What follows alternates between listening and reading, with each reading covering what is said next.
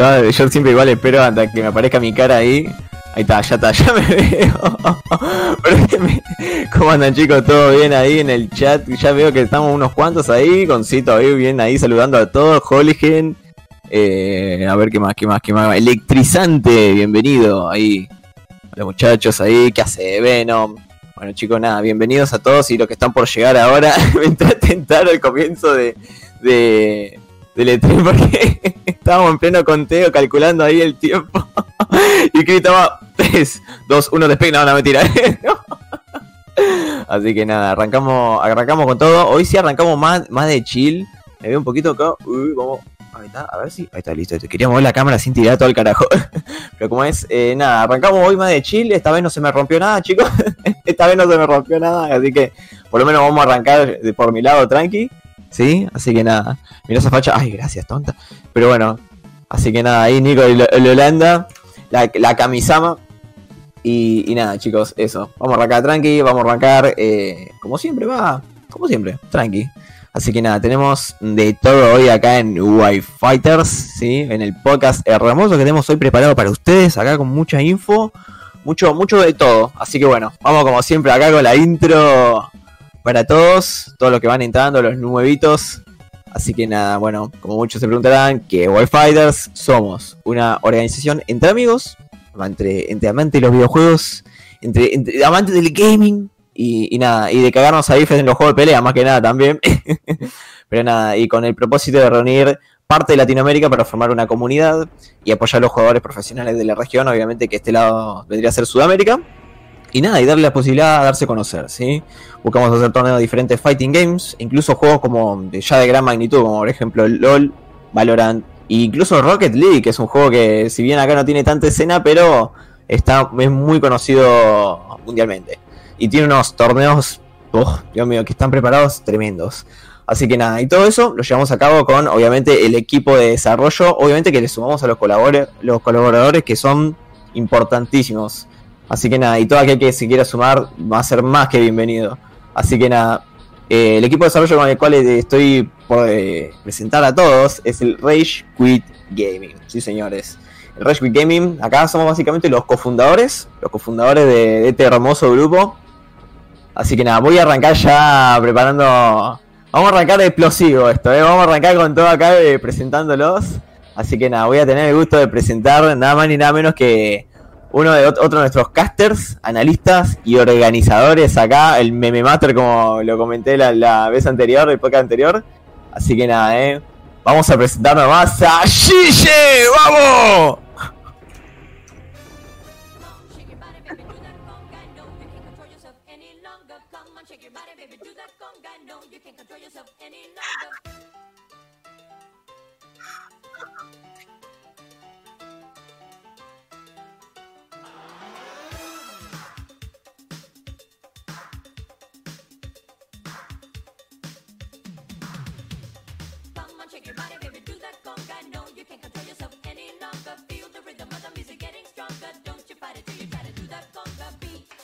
Bueno, bueno, bueno.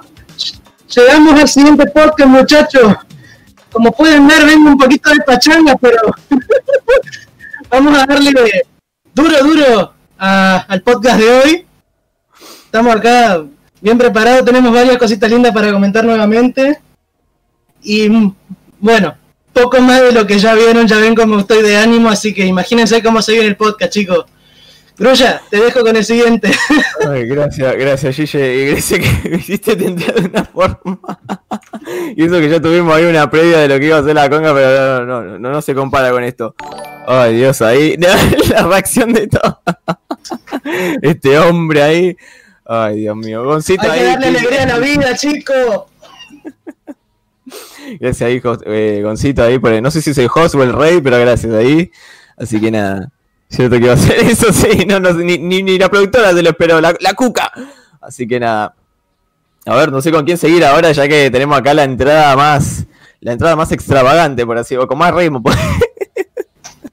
así que bueno, vamos a seguir ahora con, con el siguiente de, los chicos acá de Reju Gaming.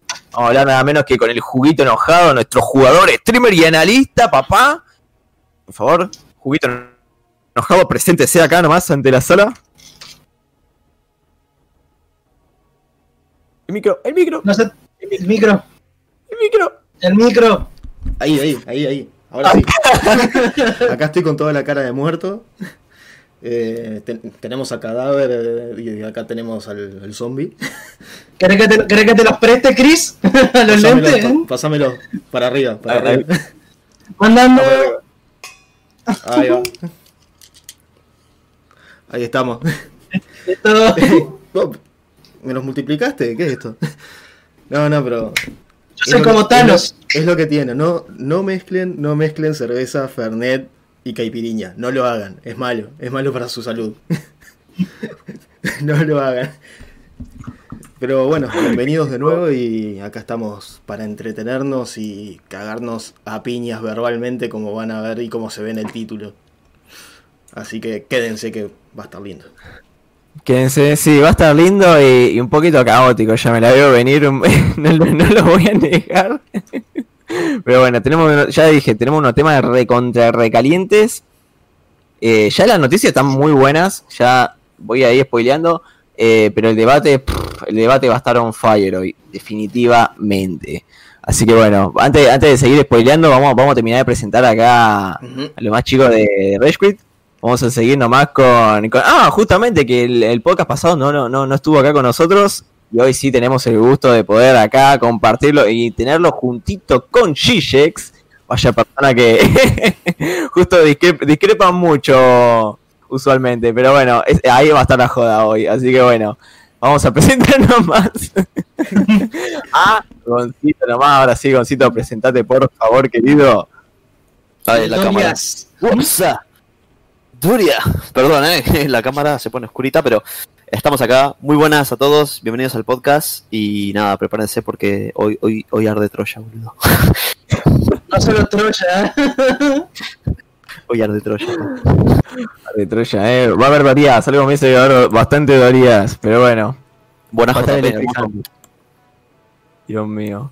Así que bueno, vamos a seguir acá con los chicos, vamos a seguir nomás con nuestro streamer también, que últimamente acaba de llegar afiliado y obviamente también cofundador, gran persona ahí acá, por favor, Dico, preséntese nomás acá. Dame, dame, dame yo, dame, llame de corazón. Ay, cerdo. Perdóneme, chicas, perdóneme, perdóneme. Es que quería cantar, pero no me salió. Eh, ¿Cómo están, muchachos? Muchas gracias por venir. Tienen su like, chicos, ahí tienen su like.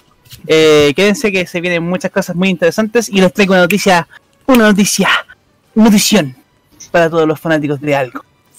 Espérenlo con ganas. Por Y con favor. besito y todo, chicos, eh. por favor, con más razón tiene que quedarse, eh. Y ese busito Así es que bueno. spoiler. Ese busito es spoiler, eh. Uy, maldita sea, eh, acá me descubrí dediqué- 20 horas para hacerlo. 20 horas para hacerlo. Salió bien, ¿eh? Salió bien, por lo menos salió bien. Así que bueno, a ver quién más, con quién seguimos acá. Estoy viendo acá varios. Bueno, vamos nomás con el con el gran con el gran Nicolev, nuestro organizador, analista acá, el capo de, de toda la banda. Por favor, Nico, querido. A ver. Hola, ¿cómo están? ¿Todo bien? Hola muchachos, tanto tiempo. Una gana de llegar al sábado. Tal cual. Sábado de ¿Saben qué, ¿Saben qué es lo peor? Que ahora los veo a Gon ahí y a Gilla que están tranquilos, pero por dentro todo arde. Y es como que tengo ganas de estar acá, pero al mismo tiempo tengo miedo. Entonces, eh, Tengo miedo. son sentimientos encontrados, pero estamos. Me voy a vengar. Que están ahí, están arriba y abajo, o sea que van a estar ahí. Sí, sí, sí, sí, sí. Hijo de puta. La más piña viene. Me voy a vengar, hijo de puta. Vas a ver. Siento Baja. que los que se están elevando. Baja, cagón, baja. Gloria Vas a Intensify. ver. Ay Dios, así que podemos empezar con esto de manera tranquila, creo, pero vamos a terminar mal. Avisamos desde ya, eh. No, Nah, mal no, exactamente. mal no, mal no, mal no. Bueno, Con Chille no. vamos, vamos, con- Dame dolor un par de dientes, pero nada más. Vamos acá con, con el, el siguiente presente que, que, bueno, creo que si no me equivoco estaríamos todos acá. El último que, que estaría acá con nosotros en la llamada, acá en la sala, vendría a ser mi compañero Caster, que venimos encima de ayer a full. Así que nuestro caster organizador, por favor, Dieguito, Metapod Warrior, venite para acá, right now. Y ahí está en el medio, sepa- separando las aguas para que Gigex y, y Gon no se peguen. Vengo a imponer control. Sí, por favor, por favor, lo vamos a necesitar, o al menos por hoy. Pero bueno, nada. Y bueno, ya que presentamos acá a todos los chicos que hoy van a estar, y no sé si se- después se van a sumar alguno a lo largo de- del podcast. Pero bueno, nada, obviamente después está Onyx, nuestro jugador ahí, también obviamente que cofundador, una máquina, una máquina en el Tekken. Y ahora a ver si se prepara para próximos torneos, a full como siempre ahí junto con Goncito. También ahí el dúo, el dúo ahí bien potente. Después, obviamente, tenemos a Cadáver, nuestro streamer, organizador y caster, una máquina. Eh, hoy, no, hoy no va a poder estar, pero bueno, esperemos a ver si nos sigue por allá, en el celu, en la compu, en donde sea. En algún lado. En algún lado. Nuestro donde sea. corazón siempre está acá. En tu corazón, es verdad. que pero queda como que se Y que mañana se viene lo más importante de cadáver para todo lo que es Wayfighters. Se tiene que mover siguen. Te las tiro ahí y anda a seguirlo. Muy buenos Ya. tips. Bien atentos, ¿eh? Exacto, Exactamente. exacto. Bueno, Así que bueno. ah, Después, bueno, también tenemos ahí a, a las diosas, como todos le dicen acá en el chat y en, y en el stream. Así que nada, tenemos ahí a Panda, la community manager, productora y nuestra, nuestra cuca, ahí ayudándonos un montonazo acá con el La cucaracha. La cucaracha. Suena horrible, Dios. Ya no puedes caminar. Porque no tiene, porque no tiene. Lo peor de todo es que la canción original no es así. Lo peor de todo digo que la canción original no va así, no la puedo cantar en vivo. Pero bueno, no, no, no, no, no. muchachos. Cancel. Cancel. Cortes comerciales. Sí. La productora. Música. Ah, Bueno, la otra diosa nomás que es Venom, ahí nuestra encargada de marketing y ventas, viene ahí ayudándonos un montón y hablar de las redes y muchas cosas más que se vienen por delante, así que nada. Ya creo que ahí estaríamos presentando a todos nomás. Y bueno, después estoy a- acá estoy yo, la grulla mufadora, la potencia en Mufa. Mufasa. eh, mufa la tecnología. Mufasa. Mufasa. pero bueno, Simba. yo simplemente juego jueguito de pelea y, y- y digo boludeces. Nada más. Más lo segundo que lo primero, pero bueno. Yo también. así que nada. Bienvenidos a la vida del streamer. Pero bueno, nada, chicos. eh, bueno, ya tenemos a todos los, los integrantes. Pará, pará. Ahora vamos con la, la parte más candente del podcast de hoy. Pará, pará, porque Vamos están- ahora. le están pidiendo ahí a, a Emma barra Nico Un que, truco. le- que le haga un truco. Truco. Así que A ver, a ver, a ver. para mí que te ponemos en primer plano y Ponelo, ponelo en Ya grande. sé. Sí, por favor. Por favor. Eh, quiero, oh. quiero volver a ser un niño. En primer pla- me, me están poniendo en primer plano, en serio. Sí, sí, queremos Sí, un obvio. truco. Todos queremos un truco. Dale, yo no me Hazlo, Esto es complejo, ok. Bien, vamos. Truco simple, muchachos. Esto es una J hasta que más o menos le pasas la mano por encima. Haces esto así, resulta que la J es un 3. Eh, son cosas normales de la vida, creo. Me parece es increíble lo que puede pasar. Pero bueno, si no probas con el otro 3 blanco, sí.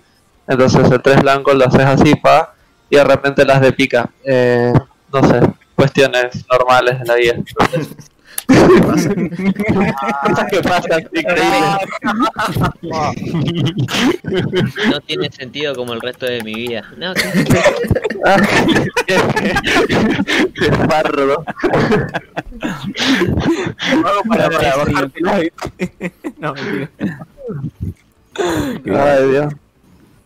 ¿Qué, ¿Qué onda? Ya, ya, ya veo que la carta la mueve así y saca un conejo. Bueno, y ¡uh! Ahí está. Te pide bueno para que es un conejo de la baraja. No, no, no, no, no, no, no. Bueno, muchachos, Ay, Dios.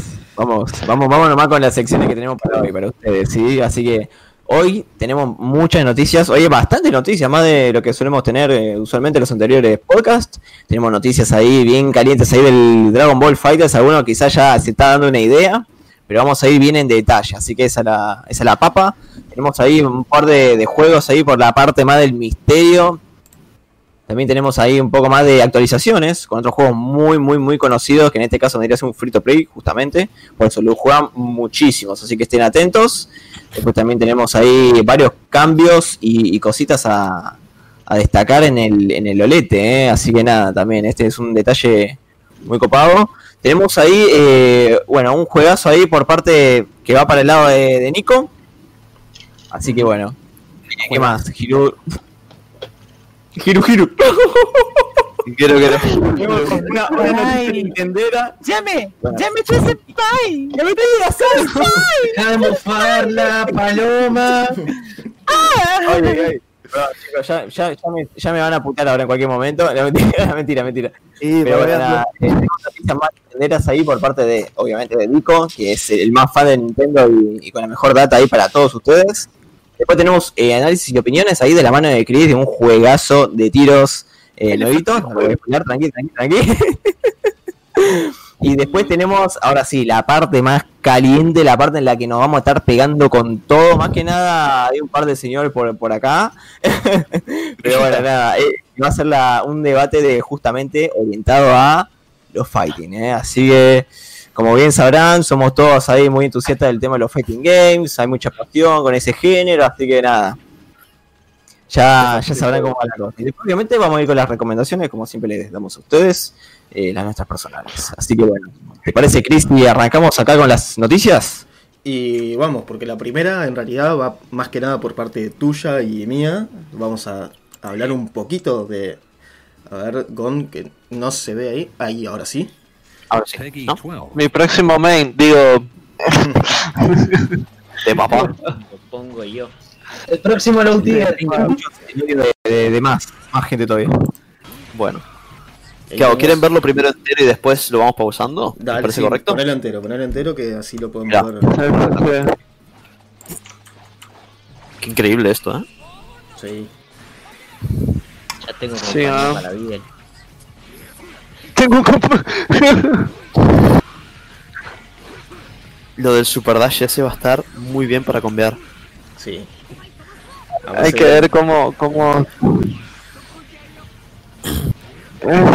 Ese, ese antiaéreo va a ser eh, para los Es amas. muy bueno. Para los amas que- rompe Quinata, eh.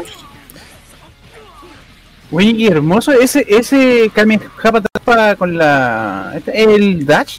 Sí, es el Super Dash. Uf. Sí. Ahora igual, uf, ahora igual quiero comentar una cosa porque lo estuve viendo y ahora dije, uh, ojo, esto puede estar muy bueno. Ahora, ahora quiero comentar cositas. Dios. Esto, esto está maravillosamente El, bien el hecho. mejor level 3. El Oh, mejor level no, 3 me del encanta. ¿eh? El mejor level 3 del fachero. juego. De verdad. Siempre, siempre los hacen eh. hermosos los lentes. El combo ahí en azul, Verdad. pero no importa. Se vio lindo igual. Obvio, no importa, no pasa nada. Funciona, ¿no? El autocombo siempre anda Me- bien. Mejor que la mejor que la japonesa jugando la primera vez el Roshi. Obvio, está Sí, sí, obvio. Creo que mucho mejor, no sé ustedes. Creo que cualquier puede cosa ser es que mejor que eso. Llorar sangre. Sigan haciendo eso, boludo. No puede ser eso. Esto, esto es brutal. Eso es brutal, eso es brutal. Ahora, ahora sí, Bueno. vamos, vamos un poquito por parte de Grulla. ¿Qué es lo, Vamos, vamos. saber qué es lo que diría más, ya que el más te Destripador. llamó? ¿Qué es lo que más te llamó de este? A ver. Mira, quiero arrancar. Tengo acá. uf, tengo un montón de cosas en realidad. Pero bueno, vamos a arrancar con el con el level 1. El, el Mafuba. A ver. Para, Bueno, busco. algo para tener en cuenta. A ver, es que. Es que cambia. Hace, hace como un side switch. Eh, perdón, side switch no. Eh, switchea personajes enemigos, más, a, obviamente. más a la mitad del video, es Gon. ¿Más de mitad? A la mitad, sí. Sí. ¿Te hace cambio? Bueno, acá, Ahí. ¿no? Por ahí. Exacto. El siguiente Ahí. frame, creo. Sí. Esto, esto es Ahí brutal. Igual Sí. tengo una pregunta para esto porque si se dan cuenta cambia bastante rápido. ¿Cómo va a ser lo de HC con este personaje? Pimba, automáticamente cambia al que está abajo. Sí. No sabemos después si podés cambiar entre, no sé, ahora porque está solamente vivo eh, el Krillin, no está el Goku así como pueden ver ahí. Y te lo deja Bueno, no muchísimo sabes- tiempo, ¿eh? Sí. Mira, fíjate. Porque el DHC, ¿cómo sería? ¿A partir de acá? ¿De ese frame? ¿Capaz? Porque no, esto, esto creo que no lo pensó mucha gente, pero ¿cómo van a ser los DHC con ese personaje? Es decir, si metes level 1 con él, ¿cómo vas a meter el siguiente level 1? O un level 3 siguiente. Eso creo que no lo pensó mucha gente. Y si no se puede meter de APC, puede ser una cagada. Ojo, porque no va a ser la, capaz no sea la única level 1 de Roshi. Capaz que no, capaz que Puede no. ser también, es verdad. Capaz que Ojo, no. eh, ahí, o sea, no, capaz no hemos visto los dos level 1 de Roshi. Es posiblemente que tenga otra o que tenga otra versión. Que en vez de tirarlo directamente al frasco, eh, lo puedas mantener en caída y antes de que toque el frasco reventarlo. eh, no sé cómo lo llevarán eso. Sí, puede ser. Eso, bueno, eh, eso System World yo supongo que lo van a hacer bien. No creo que lo dejen así Sí, y que no se pueda hacer igual- PC porque no va a funcionar. Igual hablando de esto mismo, de este level, la cosa es, ¿qué pasa si te meten a eh, este mismo level a los tres personajes? ¿Quién viene? Yo supongo que el que está abajo del que Eh, lo agarra. no. No Yo sé, quiero creer- por tirar, eh. pero- que que solo no. va a agarrar a uno. Mira que hay level 1, Sí, sí. hay, bueno, hay level tal que solo agarra un personaje. Entonces, tipo, supongo que solo va a agarrar a uno. No, no, pero Que no yo, va a ser Spirit. no, pero yo digo, eh, te, te hice el level 1, te switché el personaje y a, Sí. ese, y a ese nuevo que, me- que te traje, también le meto el level 1 después. Y- ¿Sabes que para mí que no? Yo creo lo va a que- pegar, que no viste que puede que los, los level que son con beam, ¿viste? Los, sí, los caza. Por ejemplo, no sé, el, el level 1 del, eh, del Goku Super Saiyajin, el macaco Sampo del Piccolo. Son beams, ¿entendés? Se los, los agarra la asistencia. Pero ahora, si es un algo como, por, ejemplo, no sé, un level 3 del Gotenks, que es lo agarra y es una animación, no te lo va a agarrar a. pará, no estás entendiendo el punto que yo, que yo llevo.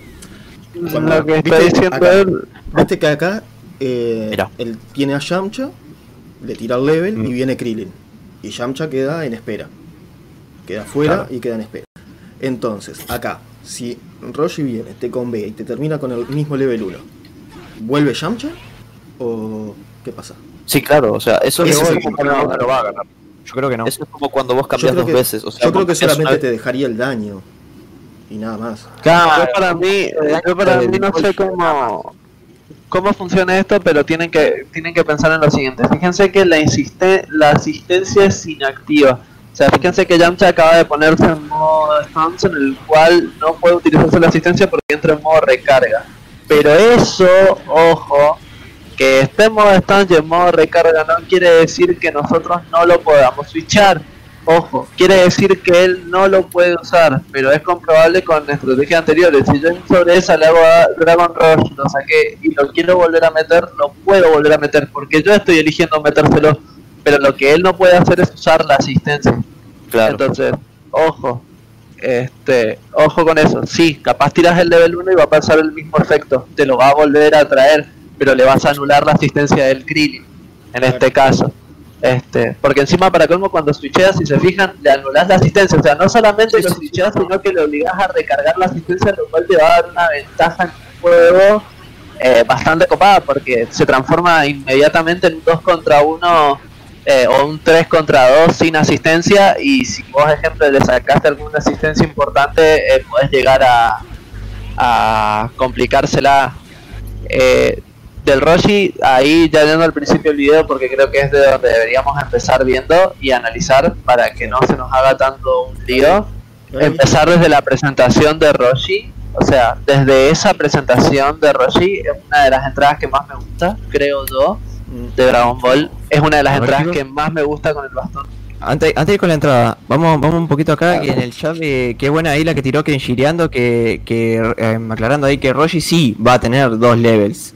Así que nada, muy buena ahí esa por Ah, parte genial. de Kenshi, que, que sí, sí, sí, sí, así que es esa para switchar, y bueno, supongo que la otra estará para el daño, anda a saber cuál será, ¿no? Sí, claro. Es lo más probable, totalmente. Pero es una muy buena mecánica en la del 1. Bueno, ya Ya saben. también tiene. Usa a los bardos con asistencia de chicos. ¿Por qué? ¿Cuánto odio, boludo? La. ¿Cuánto, cuánto odio? De chicos. Acá también lo que decía Cominauta antes, cuando estábamos hablando mucho antes, decía que lástima que el diseño se ve súper. Eh, sí, no. Eh, en mi caso creo que no porque es la ropa de combate, digamos, más neutral que tiene Roshi porque siempre que ha tenido combates Roshi, eh, a menos de que cuando fue en Dragon Ball, no estamos hablando de Dragon Ball Super, o sea, no podría usar todas las habilidades que usa en el juego porque aún así no, no, no las tenía tan entrenadas, ejemplo, todavía no conocíamos forma al 100%, te queda el traje negro. Eh, nada más porque Roshi siempre se ha vestido de manera diferente con camisas hawaianas y todo eso. Y la verdad que esta ropa es uno de los Roshi más serios y maestros que hemos visto pero por parte del manga. Eh, no, no hablo directamente del, de, de la fase de, de super del anime sino que la parte del manga literalmente como les conté a muchos de los chicos a- acá eh, amo el Roshi del manga, entonces para mí es un respeto enorme que le hayan puesto ese- esa vestimenta, por eso, siendo subjetivo yo también, me parece espectacular, me parece totalmente espectacular porque me encanta el Roshi del manga y está basado en él, así que eh, listo, yo me quedé contento. No lo han basado tanto en el de Super, sino en el del manga, literal, y chau. Eh, sumamente contento eh, por mi parte. Sí, es que a mí me, me encan- me hubiese encantado también el tema de que fuera más el Roshi de Dragon Ball original, pero también tengo esa, y, eh, tampoco lo ves pelear tanto como para decir, "Ta, tengo un vestuario que ponerle. Y bueno, y ahí entra la, la joda de Arc System siempre con el tema de, de los colores. Los colores haciendo referencia. Ah, Está el, Mm. muy bueno tiene, tiene el color haciendo referencia a Jackie Chun. Sí, es muy Sí. bueno. Bueno, si, Muy si hablamos de eso, Rochi tiene tres, yo le conozco tres trajes a Rochi. Eh, este, que está aquí, que dicen que es de Super o manga, el de Dragon Ball y el de los recuerdos de Rochi cuando estaba joven. Cof, de una, Claro, me eh, había olvidado, el negro, ¿verdad? Eh, eh. No, no, no, no, no, no, no. Ese es el de Dragon Ball común, el del, del coso del traje Claro. negro. No, el del traje negro es cuando se hace pasar para entrenar a, Go- a Goku chico en el este. Pero el que digo yo es uno donde hacen un, un, un flashback de donde Rochi estaba joven y andaba como una especie de traje, si no me falla la memoria creo que era morado. Me Morado, parece que sí. era morado. Es muy al, muy al estilo de Gohan. Pero el de Sí. Gohan, abuelo de Goku. A ese Gohan. Ya sé cuál es, ya sé Muy cuál es. bueno. Muy bueno. Buenísimo, ese traje también, ¿eh? Estuviera... Wow, hubiera estado genial. Hubiera Para estado genial. vosotros jugadores. Miren esa memoria flash que tengo. Ahora, ahora avancemos en el video.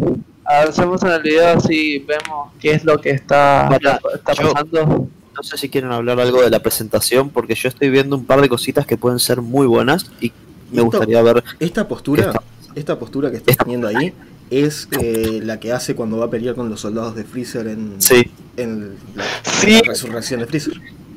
sí, Es una. Sí, es genial. sí, sí. Genial, Está súper bien hecho, ¿eh? Ese- en ese bien. momento lo ves a Roshi y es tipo, capaz que no le llego ni a los talones, pero acá no me cabe nada, ya está, y lo voy a cagar a piña. Lo voy a cagar Está- piña no, está en todo. esa. Roshi ahí está en esa y está genial. Acá no pesco nada, pero ustedes menos. Claro.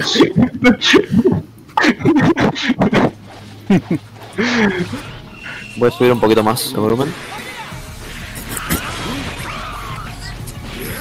Mira, a eso, a eso me querría referir. Miren, Ese es- ataque de espalda. no, e- este ataque de espalda se ve que es el 5M. Sí. Van a ver que hay piño piño, o sea, LL, 2L 2L, que por cierto tiene 2L, tiene 2L low, y eso Tiene es el low, muy, muy chipioso. tiene el low. Mira, 2L 2L, ahora hace 2M, 5M. Pero después este golpe es muy gracioso porque lo continúa, más adelante en el video lo voy a mostrar, pero lo continúa con otro golpe que te deja de espaldas. O sea, después, ahora lo voy a mostrar. Ahora lo voy a que mostrar. Porque me gustó mucho eso. Y ahora voy a mostrar otra cosa, porque lo estuve viendo ahora recién, que me hizo mucha gracia, que es como una especie de grab o algo. Bueno, primero, ese golpe, ese golpe te deja sliding knockdown siempre. Y eso es increíblemente bueno en este juego. Es increíblemente bueno. Y ahora esto es lo que yo quería decir. ¿Ven eso? Ese grab Es desde un stand. es una stance con grab. Es buenísimo. O sea, como si fuera, como si fuera hit. Era lo Es que tipo- estaba viendo. Sí, sí. Es ojito. Es Y buenísimo. ahí nos dice el Comic Nauta que encima cree que algunos de los movimientos que tiene son referencia a Drunken Master de la película de, de Jackie Chan. Y sí, Y totalmente. y Sí, esa patada es muy Sí, referencia. sí, sí. ten en Es cuenta que que, esa Roshi es Esa patada de totalmente espaldas es muy referencia. El 2L, nada más, solo el 2L. El Por 2, favor. el 5L. Y el 5L. Ese, Por ese favor. golpe es bien referencia. El 2L y el 5L, eh, perdón, el 2M y el 5M son referencia full. Totalmente. Y si se dan cuenta, los 2L muchísimas. Más que Los nada, doceles- ma- los golpes, todos, todos dijeron lo mismo, viste, que eran como muy cómicos y muy haciendo referencia al anime. El tema es que también hay varias cosas que, que más les hicieron ruido, va, por lo que estuve viendo ahí de, de todos los creadores de contenido. El tema de el Super Dash, ese, esa especie de Super Jump que tiene, que vaya a saber con qué input es, no creo que sea así normalito, porque encima tiene diferentes formas de impulsos. Eh, y bueno, nada, más que, más que nada esas dos cositas eran las que estaban todos ahí en duda. No sé qué les parece a ustedes el tema del Super Dash de Roshi. Lo del Super Jump me tiene muy intrigado también porque si es un input no sé muy bien cómo lo vas a hacer y cómo lo vas a, si se va a poder mezclar con los Dash por ejemplo y cosas así. Y, se puede mezclar entre esas tres herramientas de movimiento, se puede poner muy, muy turbio el personaje en cuanto a perseguir y presionar. Ni hablar, viste que hay una parte. Hay una parte que, que se puede ver en la esquina, en la esquina izquierda, de que tiene la, la bolita de ki aérea igual que el Vegeta base y Sí, que el Goku Vegeta base. Blue. O sea que muchos ya están diciendo de que es muy probable que tenga loops en en esquina. En esquina. Sí, es que si se dan Ah. cuenta, además, eh, Mamita. es un personaje como muy basado en movilidad, ¿no? Con ese super eh, con ese super jump, que yo creo que va a ser un super jump común, nada más que va a ser diferente. Yo creo que va a ser, viste que Ahora- lo que no va a tener, a lo mejor, es el típico mix-up de, de float. Puede ser, porque el super Sí. ¿no? puede ser que no tenga los típicos mix-ups de flow, pero claro, lo sustenta con ese, con ese tipo de mix-ups desde la estancia. Entonces me parece un Claro. que va a estar muy bien y que va a ser muy distinto. Lo que me gusta justamente eso era lo que iba a decir. Es un, como decía acá que es un aire fresco. Eh, no sé quién, quién lo había puesto de que es un soplo de aire fresco, eh, Cominauta, literalmente, pero no solamente por esto, sino por la mecánica. O sea, mecánicamente es un soplo de aire fresco, directamente hablando lo del Super Dash y todo esto, porque aún así no sabemos los inputs eh, que van a usarse para hacer eso, pero se nota que la movilidad aérea de Roshi está en otro level, lejos de otros personajes. Y me gusta muchísimo esa estética de esa estética de Sensei que le han puesto no utilizar el Roshi de o de Cyber Pervertido que está jugando sino usar el Roshi serio. Por eso dije que está mucho más basado en el manga que en el anime. Ese Roshi serio que literalmente sabe que es su último momento, tiene que darlo todo y tiene esa energía de ser sensei. O sea, fuera de que no esté al poder de Goku y todo, sus manos de la estancia en la espalda, es como que se lo toma a lo Roshi, pero serio. Es como. Igual, yo quiero ver qué interacción va a tener con Shiren. Sí. Que para los que no lo para- sepan en el a lo de cómic. A lo de cómic, sí. Rush Down sería, perdón, capaz me equivoco la palabra. Sí, es un personaje Rush Down. Sí, puede ser es- el primer personaje Rush Down fuerte, fuerte. eh, a- a- además de Hit, puede ser el primer Rush Down fuerte que puede tener Dragon Ball Fighter Z. Sí, Yo lo jugaría, sí. realmente yo lo jugaría porque a mí me encantan los personajes de Rastan. Yo solo juego ahora sí. Angry. Chicos, hay un detalle más que quiero, quiero recalcar del personaje de, de los movimientos, más que nada. Eh, no sé si este, este es un muy detalle, muy ínfimo, pero, pero que está ahí, que, que es para comparar con otros personajes nuevos. Hay una parte que mete un grab, Roshi, que es la parte que pega, viste que pega así en una, no sé si alguno me sigue. Sí. Acá Sí, te sí, sí. Bueno, antes de hacer ese grab, hace una, ca- la caminata como el Ultra Instinto, ¿eh? Literal. Sí, es ahí. como el Ultra Instinto en la caminata. Bueno, y Ahí ahí, está. y ahí Está. viene, ahí viene lo que yo quería decir recién. Quiero A ver, ver. Qué, qué interacción va a tener con Shiren, porque para los que no lo sepan, en el manga, Roshi se le para de manos a Shiren y le esquiva unas cuantas piñas y Shiren no entiende nada. no entiende un carajo y ahí Goku entiende cómo tiene que usar el Ultra Instinto. Ojo con eso, porque puede tener una interacción muy divertida, muy y incluso con el Ultra Instinto también. Tipo de, de decirle algo, al fin aprendiste, no sé qué, algo, alguna cosa muy de la, frase es el último, la última enseñanza, como le dice tal cual, que es la última enseñanza Sí. del camino de la. de la eh, del, del camino de la tortuga, exactamente.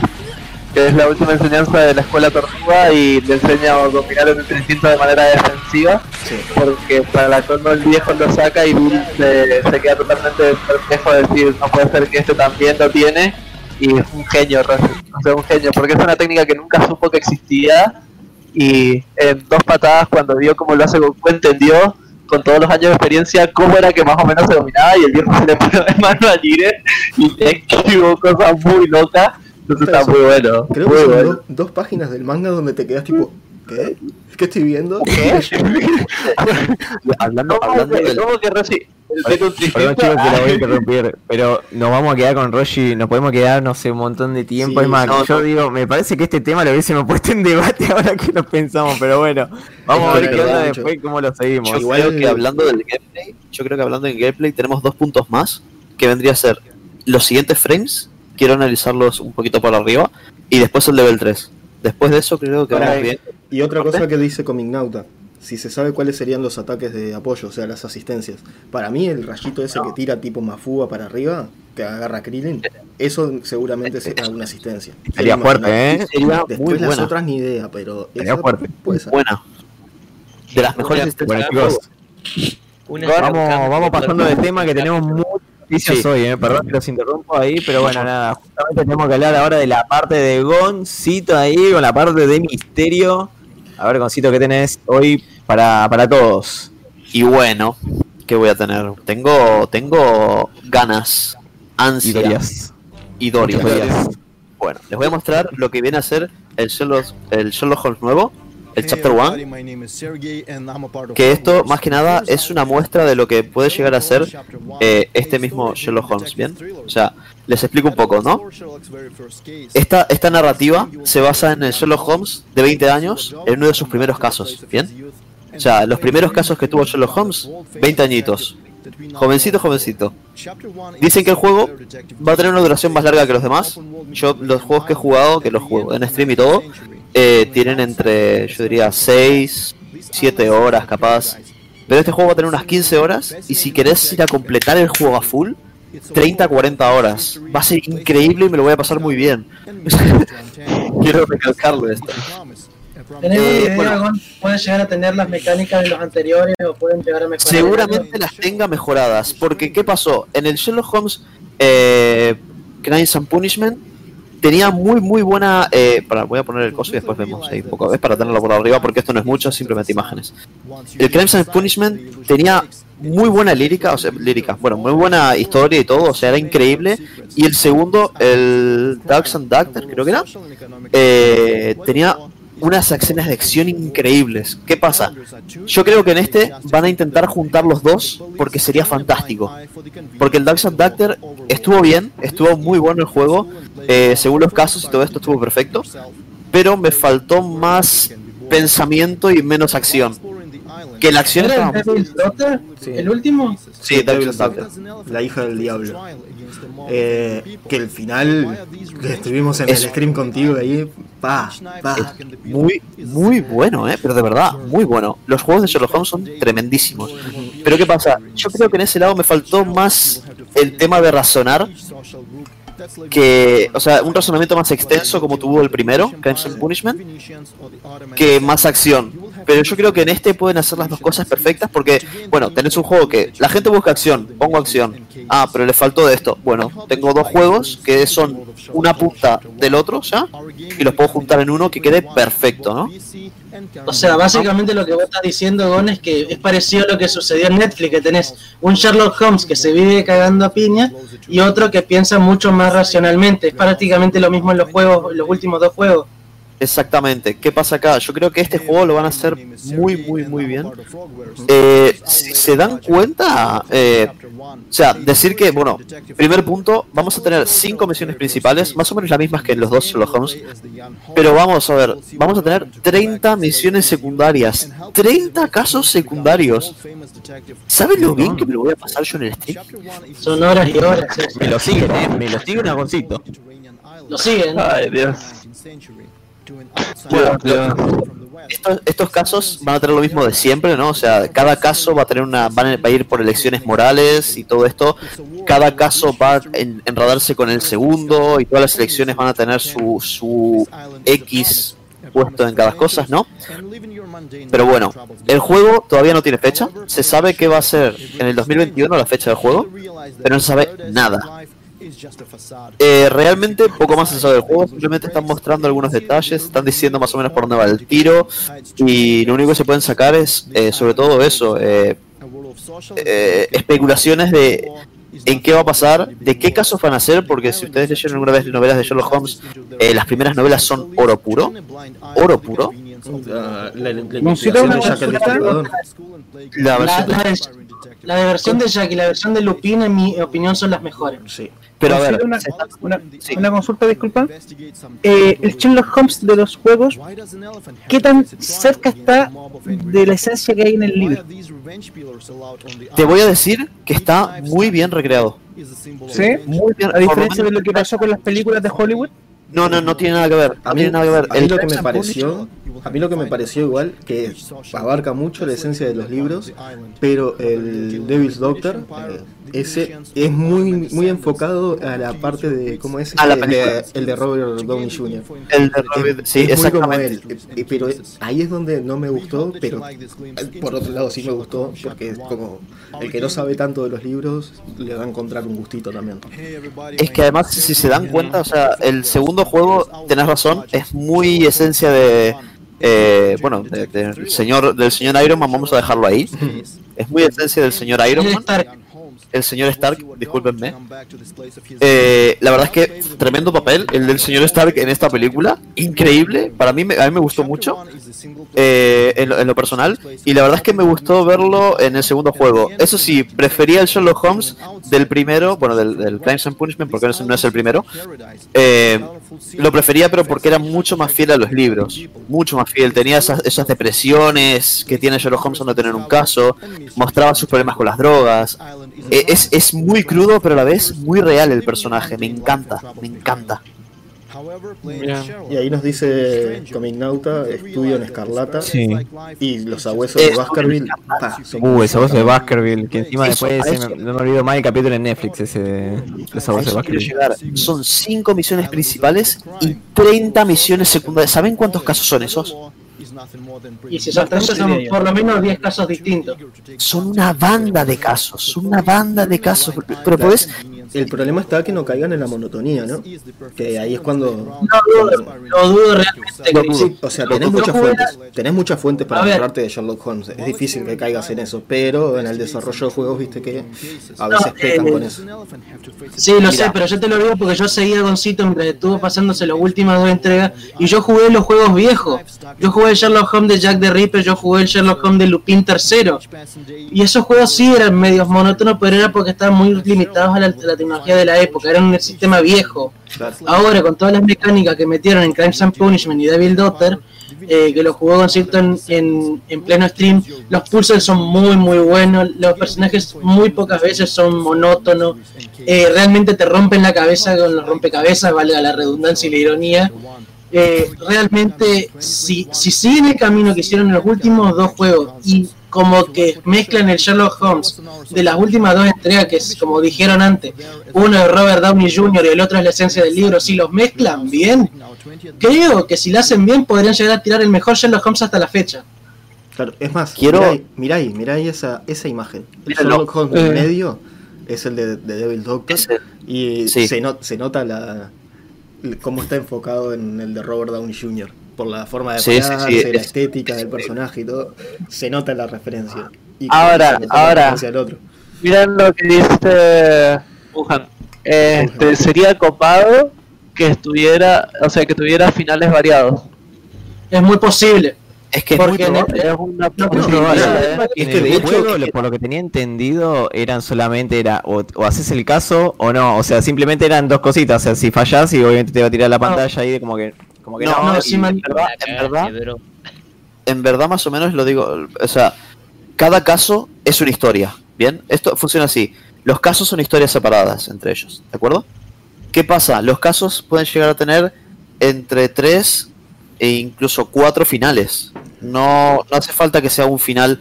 Capaz que vos tenés tres y cuatro finales y no tenés manera de saber si es el bueno o el malo.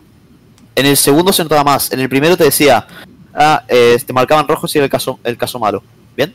En el segundo no sabes si es el bueno o el malo. Que eso me gustó mucho porque vos tomaste una decisión y ya está. Sí. O sea, sea el resultado que sea, vas a tener que cargar con esa responsabilidad en tu moral.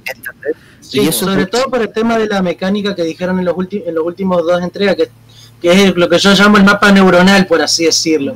Es. Dependiendo de, la- dependiendo de las, meca- de las decisiones que vayas tomando, podés llegar a tener un montón de finales distintos. Y me estuve fijando, eh, Goncito, hay casos en los últimos dos Sherlock Holmes que tienen hasta seis finales distintos. Sí, sí, hay, hay un montón, hay muchísimos finales distintos. Y más te digo, esos finales adentro tienen ramificaciones distintas.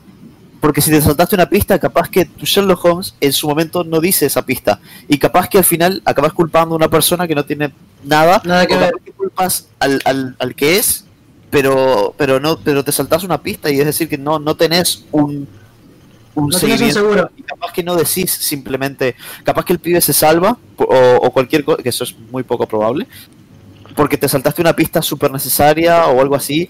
Normalmente eso no pasa porque si te saltas una pista súper necesaria no te va a salir el- el- la conclusión, sino que te va a salir la otra conclusión.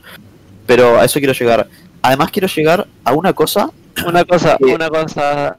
Está diciendo ahí que si jugamos Phoenix Wright, La Noir, lindos juegos detectives estos cosas. A mi parte no, Phoenix eh, lo que conozco gracias. de estos juegos es Ángeles por lo que he visto de Bond. Es lo que he visto de Bond. Me llama muchísimo la atención, les voy a sincero, me llama muchísimo la atención, pero no tengo el tiempo para sentarme a jugarlos, así que me quedo con el libro. Pero me encantaría, la verdad que se ven una- un tipo de género muy divertido eh, con las evoluciones que ha tenido. Entonces, sí, A, sí, sí. a ver, yo, yo por mi parte, no solamente me gusta mucho Sherlock Holmes, más que nada por nostalgia, porque yo jugué los juegos viejitos, eh, y Gon también es bastante fanático de Sherlock Holmes. Yo te juego varios juegos de misterio o de detective, entre comillas, entre ellos está la Noir, que acá me acaban de mencionar por el chat. También he jugado los que serían las versiones de Capcom, que serían los Ace Attorney. He jugado también un poco ese fantasma que en este momento el, el nombre no me está Eh, viniendo. a la Murdered Soul Suspect. el Murdus, el Murdus, o algo así. Murdered. Eh, Asesinado. es- exactamente. Es- Eh, yo diría que los Sherlock Holmes son de los mejores juegos de detective que podés llegar a conseguir hasta el día de hoy, porque no tiene ninguna mecánica rara, no usa ningún poder extraño, es lógica y pensamiento puro, y depende prácticamente de tu poder deductivo y tu habilidad para, para juntar todas las evidencias que te va tirando el juego. No te podés teletransportar, no podés leer mente ni nada de esas cosas que últimamente están metiendo mucho en los juegos y la verdad que no me está gustando. Eso sí, Eh, quiero recalcar. ¿Mm? Sí, dale, No, dale, Gonzalo. sí, seguro. Sí, Quiero recalcar de que si quieren empezar por un Sherlock Holmes, yo les recomiendo muchísimo el segundo, por si no les gusta mucho la dificultad. El primero es mucho más difícil que el segundo. Yo el primero me lo pasé en máxima dificultad en stream y no lo sufrí tanto como en media dificultad el primero. Quiero recalcar eso porque el segundo me pareció, en la parte deductiva es mucho más sencillo. Mucho más No, sencillo. Crimes and Punishment tiene, por, por, por lo que he visto en las reviews, creo que es el Sherlock Holmes más difícil a nivel deductivo y a nivel de, de pensamiento. Es mucho más difícil, boludo, mucho. Pero me lo pasé en, en normal y me lo pasé bien, tranqui. Pero hay casos como el te del rompen tren. la cabeza. El del tren lo pasé súper mal, pero bueno. Eh, Nico, Oh, sí, yo. Ah, sí, lo que quería comentar es que yo jugué Phoenix Wright. De hecho, es grandísimo juego, es buen, buen- muy, muy buen juego. Lo. Eh, muy buen juego. Tiene una mecánica, tiene mecánica, eh, por ejemplo, cuando tú tienes que descubrir pistas, tienes que soplar, porque estaba en, en 3DS, lo jugué. Tenías que soplar, por ejemplo, para de- descubrir ciertas cosas. Muy buen juego, pero tú, Phoenix Wright, tú eres un abogado. O sea, tú buscas pistas, no, no es tan detective, o sea, tú buscas defender a la persona que eh, Claro. Pero yo no me voy a detective. Como que sos un detective. abogado detective en el Phoenix, right? Una cosa. Claro. porque- Es- porque detective lo estás haciendo vos como abogado. eh, en cierta Exactamente, forma. lo, lo hace como Claro. pero no, no, como digo, no, no Esa es es la como- joda, pero bueno, igual es un juego no, no, hermoso el Phoenix Wright, el, lo el juego es hermoso, eh. pero tú no te vas a encontrar con un Sherlock Holmes. Tú no eres un Sherlock Holmes, tú eres un abogado pero y tienes que buscar las No, pistas pero- y es bastante entretenido. Eh, Ya, pero para no Gigi es- que le, no la es- puso ahí Jorge. en, ah, pero podés viajar al pasado, vos Gigi que te quejabas de los poderes. Bueno, cargando la partida viajaste al pasado. Bueno, y acá también los, los safe states y ese tipo de trampitas lo dejamos aparte, chicos. Es momento de de la mapa. Bueno, Ah, antes de- bueno. Vamos, vamos yendo para la próxima para- para noticia ahí, a ver quién, quién le queda. sí, vamos que Vamos menos con, más. vamos con Gille, justamente. Vamos con Gille, ¿te parece? Uh, para la- ya que estábamos hablando de juegos baratos y ese tipo de cosas. A ver, eh, pasamos de lo que es todo juego de, de mis, juego de misterio y todas esas cosas totalmente al otro lado de la torta. Eh, no vamos a ir a los tiros y a los espadazos. Eh, últimamente he visto que mucha gente se está quejando por el tema de Warzone. Así que nos vamos a ir directamente a alguien que escuchó una súplica y le hace mucho a ese tipo de gente. Que es con Warframe. Que justamente acá lo estamos viendo a, a Goncito pasando un pequeño gameplay de lo que sería el, War, el, el Warframe actual. ¿Por qué lo estamos metiendo? Porque aparentemente Digital Streams está trabajando eh, con un programa de, de- de compresión de archivos para achicar eh, la descarga de Steam de Warframe. Normalmente Warframe te muestra en, las características, te muestra que necesita 50 GB de espacio libre. Está bien, pero si se han dado cuenta, cuando uno descarga el juego está por 40 GB. A eso es lo que quiero ir. Ellos están usando un programa que actualmente se llama, eh, ya les digo, se llama Odel Texture, que es una recompresión y un cambio de archivos de cierta índole. No conozco mucho los detalles porque desafortunadamente yo no soy programador, pero les puedo decir que con bajarse una actualización de unos 6.6 GB, para los que ya tienen el juego eh, instalado, eh, van a bajar un contenido remaster que no, es, no son 6 GB más, van a reemplazar archivos y les va a pesar menos el juego. Y la realmente, si se ponen a, a mirarle en la noticia, eh, el cambio es casi imperceptible, diría yo. Yo literalmente no he encontrado diferencias gráficas y yo tengo 1200 horas en Warframe en Steam. Yo he jugado este título. ¿Por qué me parece una excelente idea por parte de los desarrolladores de Warframe? Porque si se ponen a mirar justamente en el gameplay de ahora, que es en el mapa de Fortuna, que fue hace pocos días el último mapa agregado, porque ahora con la nueva actualización del corazón de Deimos, que va a venir el Warframe de vacío, eh, van a agregar otro mapa de esta índole, como la llanura de Idolón, como, la, como las llanuras de Fortuna, o en este caso el mapa de Marte, que sinceramente no me recuerdo el nombre en este momento, pero son mapas gigantes, son open world. Por eso digo que la reducción de datos le va a venir bien. Porque-. Sí, porque cargar este tipo de mapas es un, sobre todo para los que no tienen un procesador muy potente o una gráfica muy polenta, literal, la sufrís, tardás casi creo que 2 a 3 minutos en cargar todo el mapa, porque tiene que El de. Marte es horrible, me cuenta mi hermano. El de Marte es, Es- horrible. Uf, pasa que es gigante. Es enorme.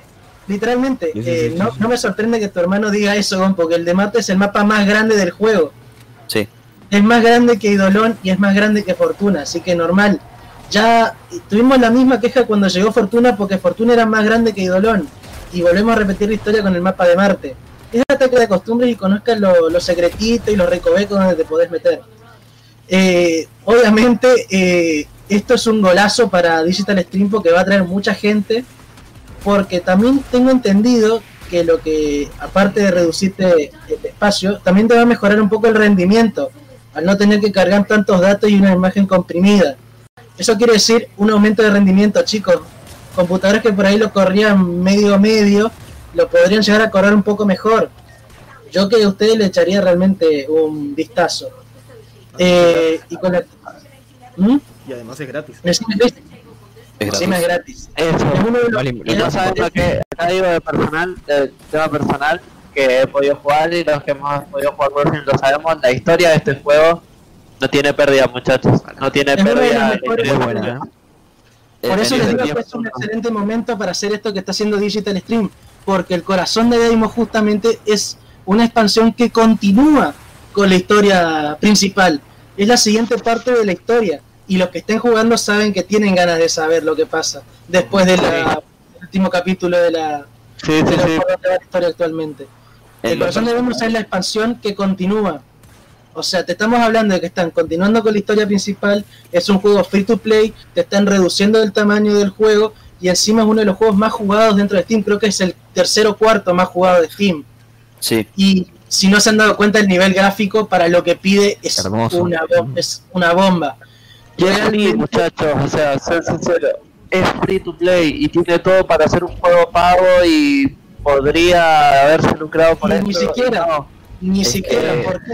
Si se dan cuenta, o sea, además es muy bonito, la estética es preciosa. Primer punto, la estética Es uno de los mejores juegos de ciencia ficción que yo he visto.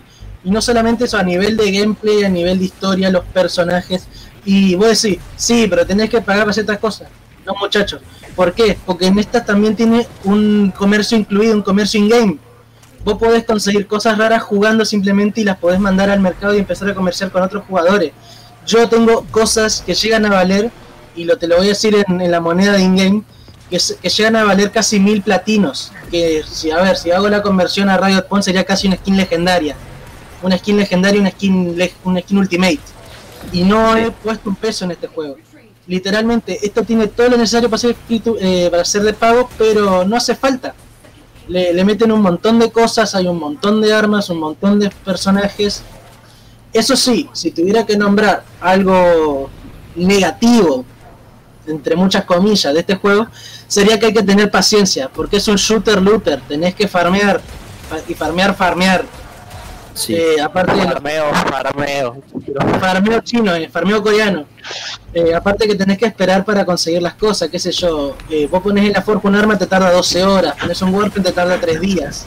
¿Me Miren lo que comenta, miren lo que comenta el el Electroniar a lo contrario de Electroniar y se ríe sin muchachos, no sean como eSport. Ay no, no se O sea, puede volver. literal, o sea, y todo esto de la mano de un estudio que está haciendo un juego free to play. No saben, no saben, pero cómo lo han cargoseado a Warzone, al COD Warzone con esta noticia. Sí, Es más, en la propia noticia de, de donde saqué esto, eh, literalmente le, le cancherean a Warzone de que por favor hagan el juego más chico y menos mal que nos escuchó por lo menos Digital Stream. No sé la cantidad de bullying que se ha comido Activision Sí.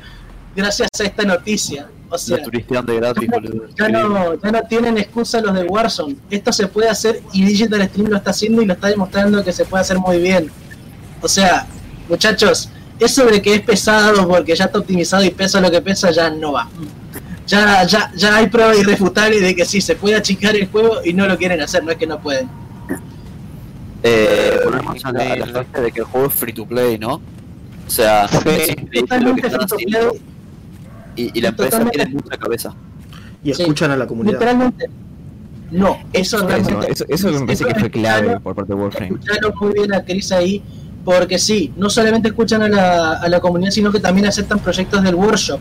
He visto Sí. mucha gente Sí, dentro del workshop de Warframe que muestra diseños, que muestra armas, que muestra ideas, y muchas cosas de ellos se han tomado. Es más, hay diseños Prime, que son los Warframe mejorados, los Warframe más polentas del juego, que han tomado los diseños de gente del workshop. Y lo han mencionado, que han, que han hecho menciones de quienes ayudaron en el diseño, quiénes fueron inspiración. Eh, todo se consigue jugando, no hay nada que realmente necesites pagar más allá de las skins, skins posta. Wow. Eh, pero- Yo les voy a decir esto. Yo les voy a decir esto y acá Gillian me va a compartir antes de que capaz cambiemos y todo esto de tema o hablemos de otra cosa capaz.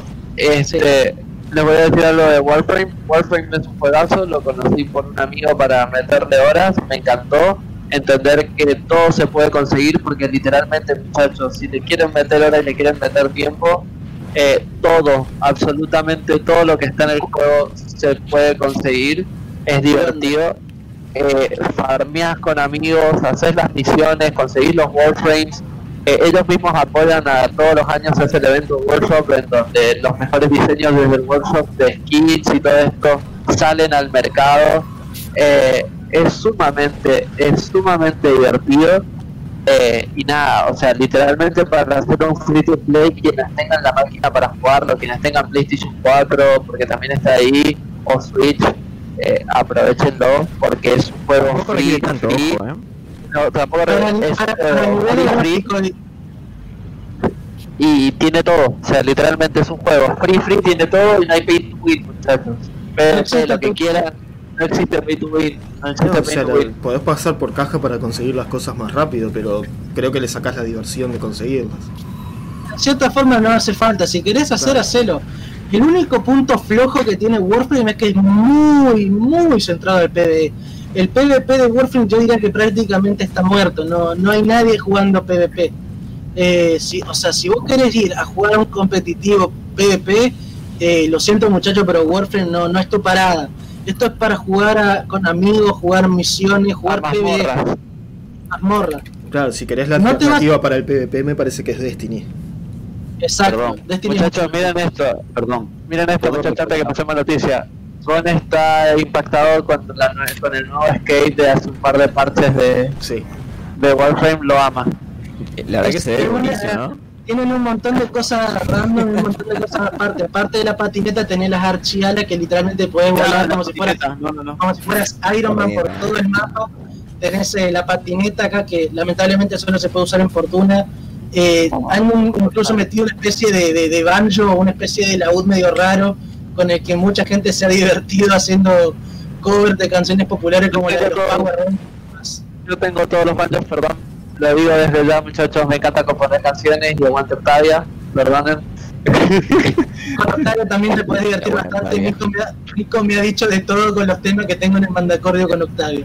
En fin, eh, cerrando y resumiendo, es un juego que tiene todo lo necesario para contentar al consumidor. Y li- y literalmente te da todo en la mano, todo se puede conseguir. ¿Necesitas paciencia? ¿Necesitas materiales? Sí. Pero como dice el dicho, con paciencia todo se consigue, chicos. Y ahora con el tema de la reducción de espacio, cre- creo que muchas personas que le decían que no tenían espacio suficiente podrían llegar a poder disfrutar nuevamente de este título. Es de los más jugados de Steam, gente, no le falta.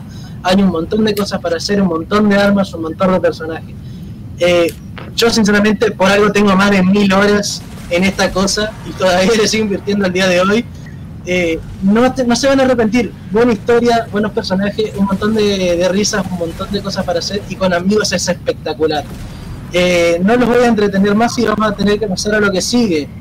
Que Vamos con lo si que no- sigue. Y para los que no, no jugaron todavía, chicos, eh, nada, se los recomiendo. No sé si Dico lo jugó todavía o no.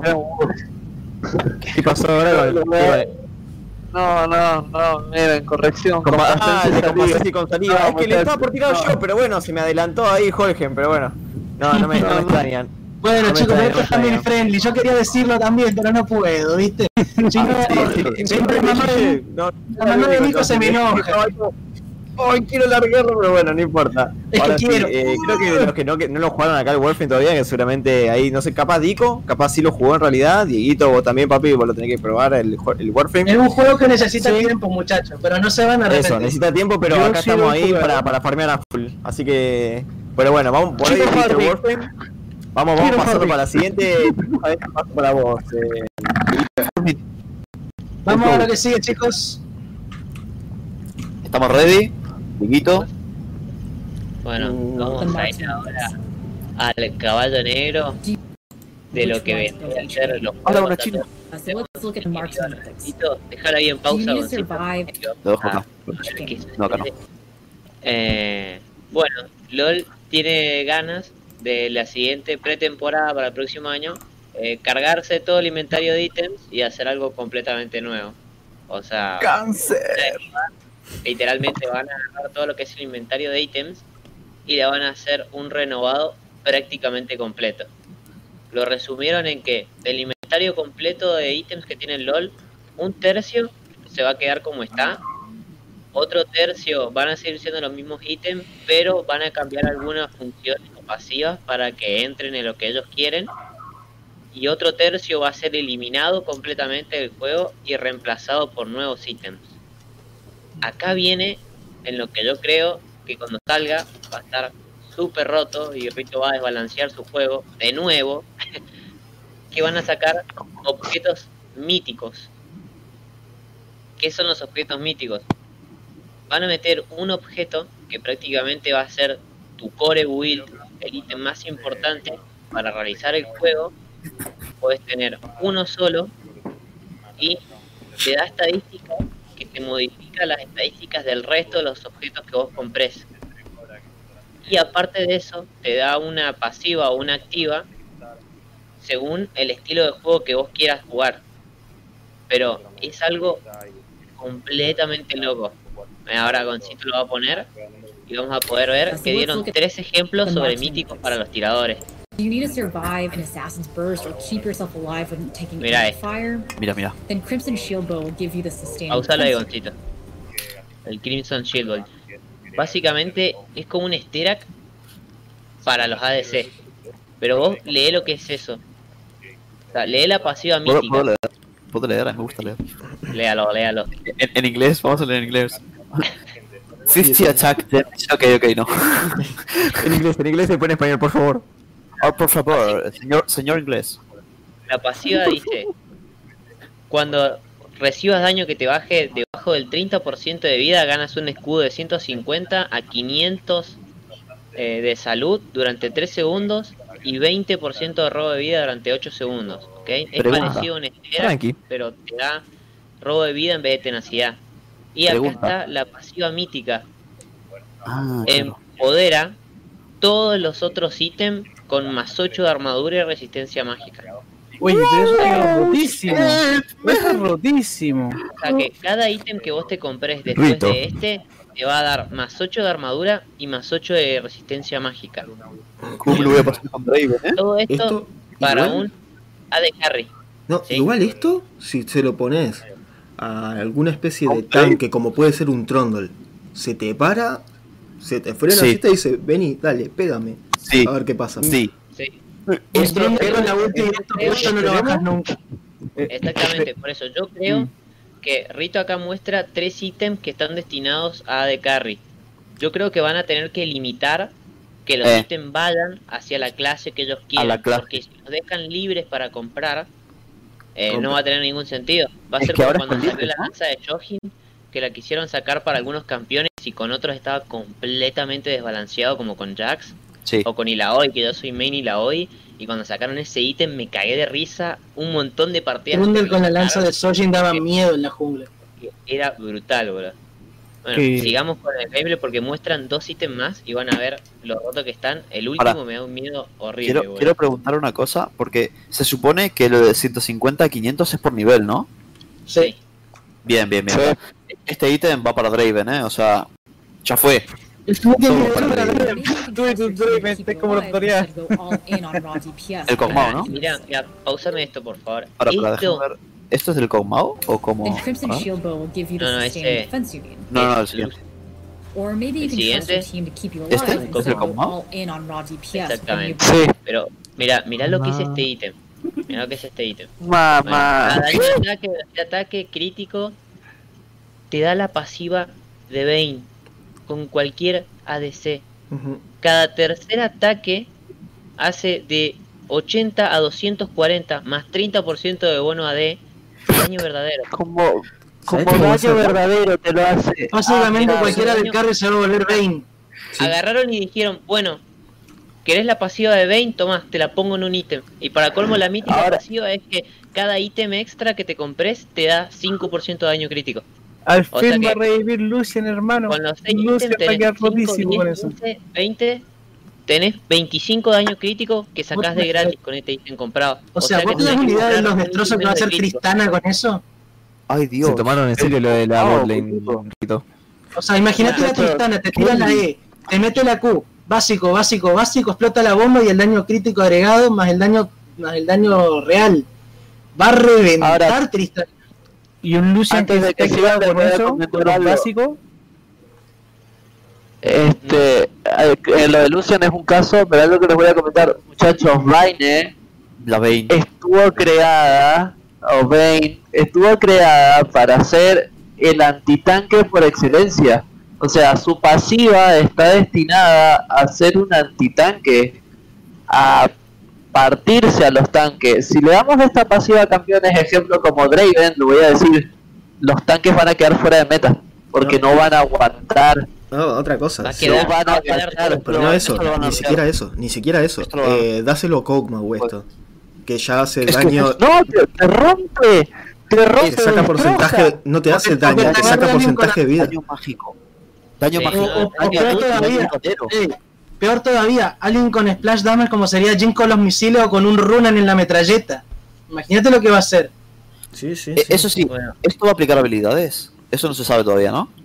No creo, pero va a dice ser básico. creo. no, Eso no, es- dice, acá el Behemoth por al menos dice que es cada tercer ataque básico. O sea, Es ataque básico, ¿no? Ta, ta, Claro. ta, ta. porque Sí, porque como si no diría a los. ADC, es ataque básico nada más. Es que si fuera habilidades, ¿se imaginan, yo que soy un asesino tipo Talon con esto? No, no, ya sería demasiado. Miren esto, miren muchachos, miren esto. Aguanten cera de carry, perro, XD, gato, los mid laners, full lane y top laner. Los soportes no porque me caen bien. Bien que los soportes los necesitas para que te curan en la línea. Ah, pandita, porque sos A de carry. Ajá, bien que los aplaudís para que no te troleen ahora. Y Yo soy Menzi ahora que lo gracias decís, Panda por el apoyo. ahora que ¿Quién lo, dijo esto? ahora que lo decís de eh, nuevamente lo de los ataques básicos, volvemos y vuelvo a dar el mismo ejemplo. Trundle. Trundle con la Trundle. mordida, loco. Te pega, te pega tres básicos y que la mordida sea el tercero. Chau. Es que Exactamente. Te esconde, te. Escuchen esto. Jax, con la pasiva de la R más la W, imagínate el guantazo que te va a dar con eso. Es que Porque pensaron va a Gragas cada tercer ataque, o sea, paca, paca, W, pasea la R más esto, plasca. ¿no? Por eso. Sí, sí. Ahora, muchachos. Ahora, lo del tema es que acá en el video muestran tres nada más y muestran tres de AD Carry. Pero como lo dicen ellos, hay un tercio completo de la tienda, de más de los 200 ítems, que va a desaparecer y va a ser reemplazado para esto. Así que tienen que imaginarse que yo creo que al menos 5 Ah, ítems claro. de este estilo va a haber para cada línea. Claro, Ahora, miren esto. Para el mid, para la de carry y para el soporte. obvio, Entonces, claro. acá está la duda. O van a terminar de romper toda la mierda, o van va a darle, Dota 2. o van a darle cada un ítem roto a cada línea para que entre toda esa rotura quede balanceado. Porque si vos le das la pasiva de Vaine a cualquiera de carry, a mí como jugador de top laner que juego tanque, juego Shen, juego Ornn, juego la hoy, me tenés que dar algo para que no cualquier ADC me mate de tres básicos. Sí, obvio. Ah. Igual Ahora, otra Si cosa. logran balancear, Podemos no va pensar tan mal. también. pero es rito, así que seguramente durante el primer periodo de prueba vamos a ver cada cosa que no, lo, no nos podemos ni No, imaginar. no, es que, es que Ahora- ¿sabés lo ahora-? Ahora sumo, esperen que era lo que lo que quería decir, muchachos, que hablaban lo de Vaine y la pasiva. Imagínense este ítem con cierto personaje que, y no, no me refiero a Yasuo, cierto personaje que sus habilidades son básicos. Top laner, duelista, Gunplank. Fiora. Fiora, Gunplank. Fiora con esto, con los reset y todas las cosas que tiene, más su pasiva. Muchachos, una main. Fiora con esto se va a hacer una fiesta No. de uno contra cinco. Pará, pará, pará. Te voy, a, te voy a tirar otra cosa rota. Nasus, minuto 25. Nasus. Básico, básico, Q. con esto. Te te. Es que se pueden dar cuenta de esto, esto, más te digo, estoy Igual. 100% seguro de que esto lo van a dejar libre y que el primer mes se va a usar un objeto que esté rotísimo hasta la pinche verga y que va a ser un meta de ese objeto nada más. Igual, ojo, otra cosa. ¿Te das cuenta que la pasiva, La- la pasi- pasiva mítica no dice que es única? Pasiva mítica. No. O sea, podés tener todos los ítems míticos entonces. Y Creo que eso se No, puede comprar uno, ¿no? Eh, Al principio del video Pero no aclaran que se puede tener uno, nada sí, más. pero las pero las pasivas, o sea, te tiene que bloquear la, la tienda. ¿no? Imagino, imagino yo que, Claro. que lo tiene que bloquear porque si no Te tiene tenés, que dar- ese ítem, tenés ese ítem mítico y bueno, eh, Igual- Rito, eh, Y claro, pero volviendo igual al, al punto al punto que decíamos antes, lo tienen que dividir por línea, porque esto sí, por Es línea, que por, si no se por función del personaje, porque si, eh, vuelvo, si vos le pones esto a Nasus, te esconde. Es que se va a romper, se va a romper. Todo. Puede llegar a ser Rey Néstor con la W. Si lo Riven, dejan, si lo dejan libre, Riven. Ríen. Si lo dejan libre, muchachos, Riven con los reseteos de los autoataques y todo, las Q que La subo con la Q. la subo con la Q. Y sobre todo, ahora me estoy imaginando algo que sí viene de una de carry, calcular la cuarta bala de Jin con esta pasiva tiene que ser hermoso. No, Va- además voy a este- intentar hacer eso. No, además este ítem, este ítem va para Jin. Este ítem va para Jin. Eh, 5% Pero más de crítico. Es que vos fíjate, con Perdón. este ítem y comprando cualquier o- otros ítem, O sea, ya tenés 25% de crítico gratis. Significa que es un ítem menos de crítico que te puedes comprar y que lo puedes gastar en otra No. cosa que sea mejor para tu personaje. No, pará, ni, ni siquiera es eso, es peor todavía. 5% de daño crítico extra. No es de Claro. probabilidad de crítico, es daño crítico extra. De daño crítico extra. Es como si fuera el, el puto Infinity Edge. ¿Entienden? Bueno, y Claro. ahora, piensen, ahora piensen en una cosa. Piensen en hipercarries, ¿no?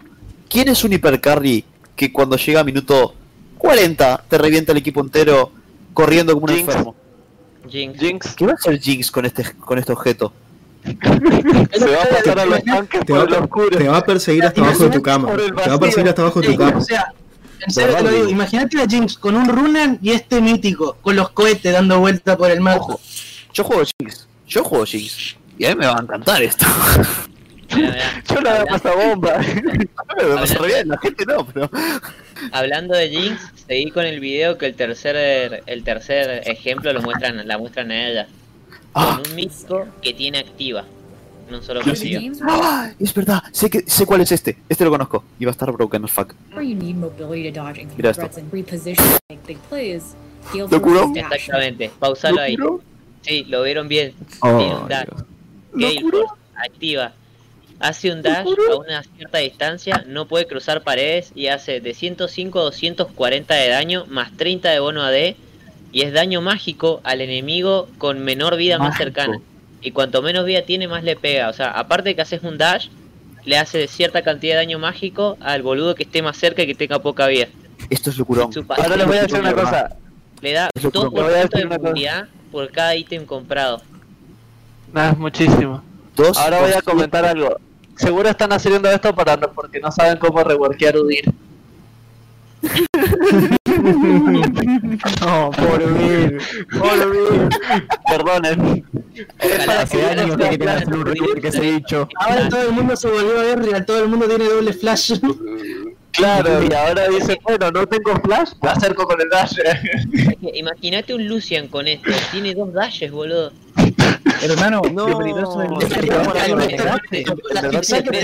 te pedea esa mierda en early, ¿cómo haces para escapar de eso? Es que, Oye, ¿verdad ¿sabes- que- ¿sabes sabes lo peligroso del Lucian? Es que no hacer los dos daches. Va a ser que tener cuatro básicos. Con Diego críticos, más Calista las con esto va a pasivas de las aparecer otras salida de cosas. supercampeones. Mientras No, no, más- es que- más es la- que más la- ¿verdad tiene tres? más la- más las pasivas de la otra, de, la, de los otros ítems que vimos. Los básicos de Lucian van a romper.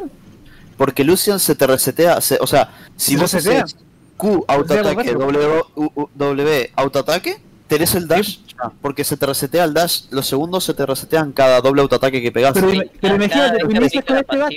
de balas luminosas. pum, pa, pum, pum, pa, La, pa, la, pa. la pasiva de bala novidosa, Eso. tú sabes lo que hace, el último siempre es crítico. Antes eran los dos básicos eran críticos, ahora eh, el último siempre es crítico. Más los críticos que vienen del otro ítem, más los del otro, más la fuerza de bonificación de fuerza que tiene el otro ítem, Lucian te va a reventar a puros básicos. Los tres Sí, los tres de los críticos, no, olvídate. No, no, no, no, no para más. Además, No sé, yo tengo miedo de Calista que va a aparecer salida de supercampeones con esto. El segundo, el segundo ¿Alguien dijo para mí- supercampeones? No, te estoy diciendo que. ¿Alguien dijo haciendo Tsubasa?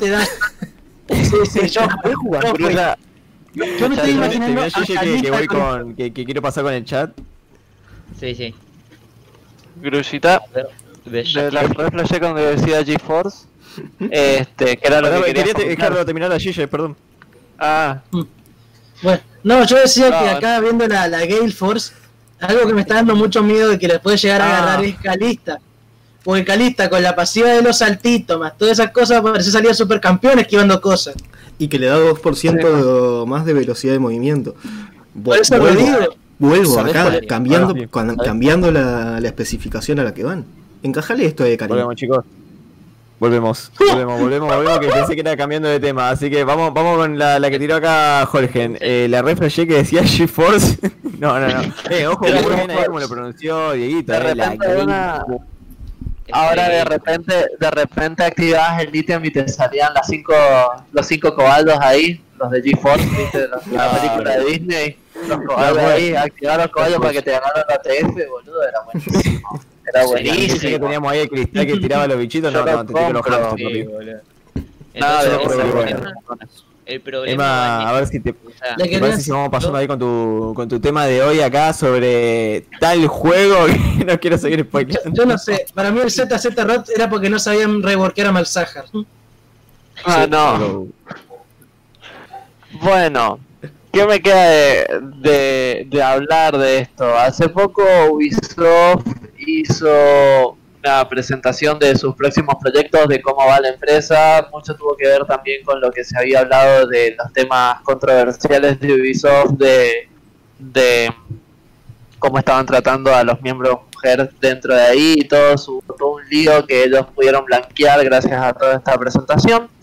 Pero sacando todo esto que estaba pasando, eh, decidieron eh, destinarle al equipo que creó The Crew, que es MMO, digámoslo así, eh, de autos, un mundo abierto de autos. Este, le dieron la oportunidad de crear este juego, eh, en todo caso poner el play on así más o menos Le el play, lo ven. Estaba esperando. totalmente. Sí, sí, un juego al que lo van a hacer al estilo de Crew. eh, van a crear un mundo abierto basado en lo que serían los deportes extremos. Estos de esquí, de snowboard, eh, todo lo que es ciclismo. Que el ciclismo eh, me refiero a todas sus ramas de BMX, me refiero a sus ramas de downhill, a las de mountain bike y a las de lo que es el ciclismo para andar en ruta, o sea, todo lo que es cycling real, cycling pro. Entonces, eh, hay un montón de cosas muy buenas. Parece que la idea es totalmente absurda. O sea, es como decir cómo juntar todos los deportes extremos. Eh, por lo que se habla, van a haber eh, eventos eh, semanales o todos estos para clasificar a los supuestos juegos extremos eh, y todas las referencias hacia los X Games eh, que hay en este juego o hacia cualquier competencia como las Winter, como lo que sea. Parece un juego muy muy loco, parece un juego bastante libre, parece divertido. Eh, me preocupa un poco lo que requiera de PC para correrlo, ya que tiene pinta a tener un cambio grande y lo digo por cómo utilizaron el motor gráfico de The Crew 2. Eh, no lo utilizaron de manera óptima, pero hicieron que el juego fuera eh, bastante denso para, para soportarlo en general. Pero me parece literalmente ideazo eh, lo que están haciendo y todos estos cambios. Es un aire fresco a, a poder jugar con amigos porque encima las salas pueden ser hasta de 50 competidores, sí, este que es una barbaridad, es una barbaridad. Más que tenés las competencias semanales, más que tenés las salas de 5 para los eventos especiales, hacen en conmemoración, claro, a la Red Bull Rampage, a todos los campeonatos de Red Bull de Downhill, Eh, es la verdad muy bueno. El sistema de bicicletas que vi te parece, pero no mucho, muchísimo al juego que yo le dije que se llama Descenders, que es el indie. Este tipo de cámara con la que cuentas, ahora contará con dos cámaras hasta donde tengo entendido, que es tercera y primera persona. Este, pero es lo que, lo que lo que he podido ver, lo que se ha podido hablar y lo que he podido investigar de que va a ser básicamente de Crew, que para aquellos que no conozcan es un muy buen juego de Ubisoft, el cual está bastante eh, infravalorado, eh, porque todos juegan- eh, porque todos son más de jugar Forza, porque son todos más de jugar en ejemplo Need for Speed o bueno aquellos de Sim Racer al simulador. Pero The Crew es un muy buen juego que es un mundo abierto, eh, que te permite encontrar autos, explorar autos, eh, cambiar de continente. Eh, a ver, es asombroso The Crew todo lo que tiene. The Crew 2 ya pasa a tener aviones y todas estas cosas. Y les digo, esta empresa realmente de los juegos de Ubisoft a mí que, que me gustaron, The Crew 1 y The Crew 2 me pareció una bestialidad. O sea, lo que hizo de crear este sistema de poder hacer cast, de poder hacer todos los tiempos, el mundo abierto realmente online, porque es todo en salas online, se permanece el juego abierto online como si fuera Warframe o cualquier otro MMO eh, online, digámoslo así de esta manera. Este, llevar esa idea a los deportes extremos está muy buena porque muchos les gusta esto, eh, aunque sea por ocultar, seamos sinceros, todos nosotros hemos visto alguna vez algún video de Tony Hawk o hemos visto al mismísimo Ken Block, que aunque no lo crean, lo que hace Ken Block en Gana es parte de un X Game, no es tanto de release, sino que es parte de los X Games. Este, todos los juegos extremos siempre fueron atractivos, pero yo creo que nunca han sido llevados a gameplay o a juegos de manera correcta. Dirt logró llevar los juegos extremos en lo que es auto y ya no hay quien lo tome en ese coso, pero estos chicos vienen a tomar la posta de realmente los X-Game y todo lo extremo acá, sobre todo con las vestimentas. Hay mucha hay mucha risa con las vestimentas porque literalmente eh, en los juegos extremos y todo esto suele estar ejemplo el cocodrilo ese inflado eh, andando en bicicleta. Si, han visto- si alguien ha visto videos de skate, o sea, seamos sinceros, si alguien ha visto videos de skate, ha visto videos de downhill, ha visto videos de alguno de los X-Games, los mismos profesionales les encanta vestirse de panda eh, o vestirse de conejo o hacer lo que sea, vi- eh, subir a la bicicleta y que salga lo que salga y hacerse miércoles, esto todo por una idea de Jackass, Tiene fecha. eh, más que nada, tiene fecha, que es el 25 de febrero de 2021, ya, ya estaría. Eh, va a ser un juego que va a salir en Play 5, Xbox Series, va a salir en Stadia, lo cual, bueno, no a muchos les interesa Stadia, pero espero que todos acá conozcan lo que es Stadia y vean qué es lo que quieren hacer con ese negocio. Este, y nada, para mí se ve una muy buena idea. Ojalá que no sea solamente la idea la buena y que eh, cuando concreten todo esto esté de la misma manera representado. Pero fíjense una de las cuestiones para todos aquellos que somos fan de PC, muchachos. Epic Game You Play. Nosotros somos de la TAM. Eh, no va a estar en Steam. Y eso quiere decir que va a doler. Por ahora. Por ahora. ¿Cuál es la cuestión? ¿Cuál es la cuestión? Ubisoft está tradeando muchísimo con Epic. eh, lo mismo está pasando con otras empresas como KT Racing, que no están mandando el WRC 9. No lo puedes conseguir si no es por Epic Games. Así que es una cuestión también que nosotros nos adaptemos a que ciertos juegos van a estar en Epic, como el cambio que está haciendo Rocket League y todo esto. Pero sepan que el precio va a ser el precio Normal. eh, global. Sí, y puede llegar a salir bastante a comparación de lo que es un juego de eh, Steam. ¿Por qué digo esto? Porque, aunque no lo crean, eso puede llegar a disminuir bastante la- las ventas del juego, pero ojalá que no afecte a la gente que, que lo juegue porque tiene una pinta esto monstruoso. Por lo menos en consola, que no lo dejen morir si es que lo dejan morir en PC. Pero es Igual, bárbaro, es bárbaro. igual quiero decir que los precios en Epic, yo por lo menos lo que he comprado y lo que he estado viendo, no son malos precios. No, no es que te vayan a cascar un juego. Es de Ubisoft. Es de Ubisoft. Eso cuenta. Como siempre, ¿no? O sea, eso cuenta a más de 50 dólares, ¿no? Eso Bueno, está seguro. Boogie, Boogie Sops eh, eh, es normal que tenga precio elevado. Eh, pero porque es de. Ubisoft. Es de Es de Ubisoft. Ubisoft. Eso está claro, más de 50 dólares, ¿no?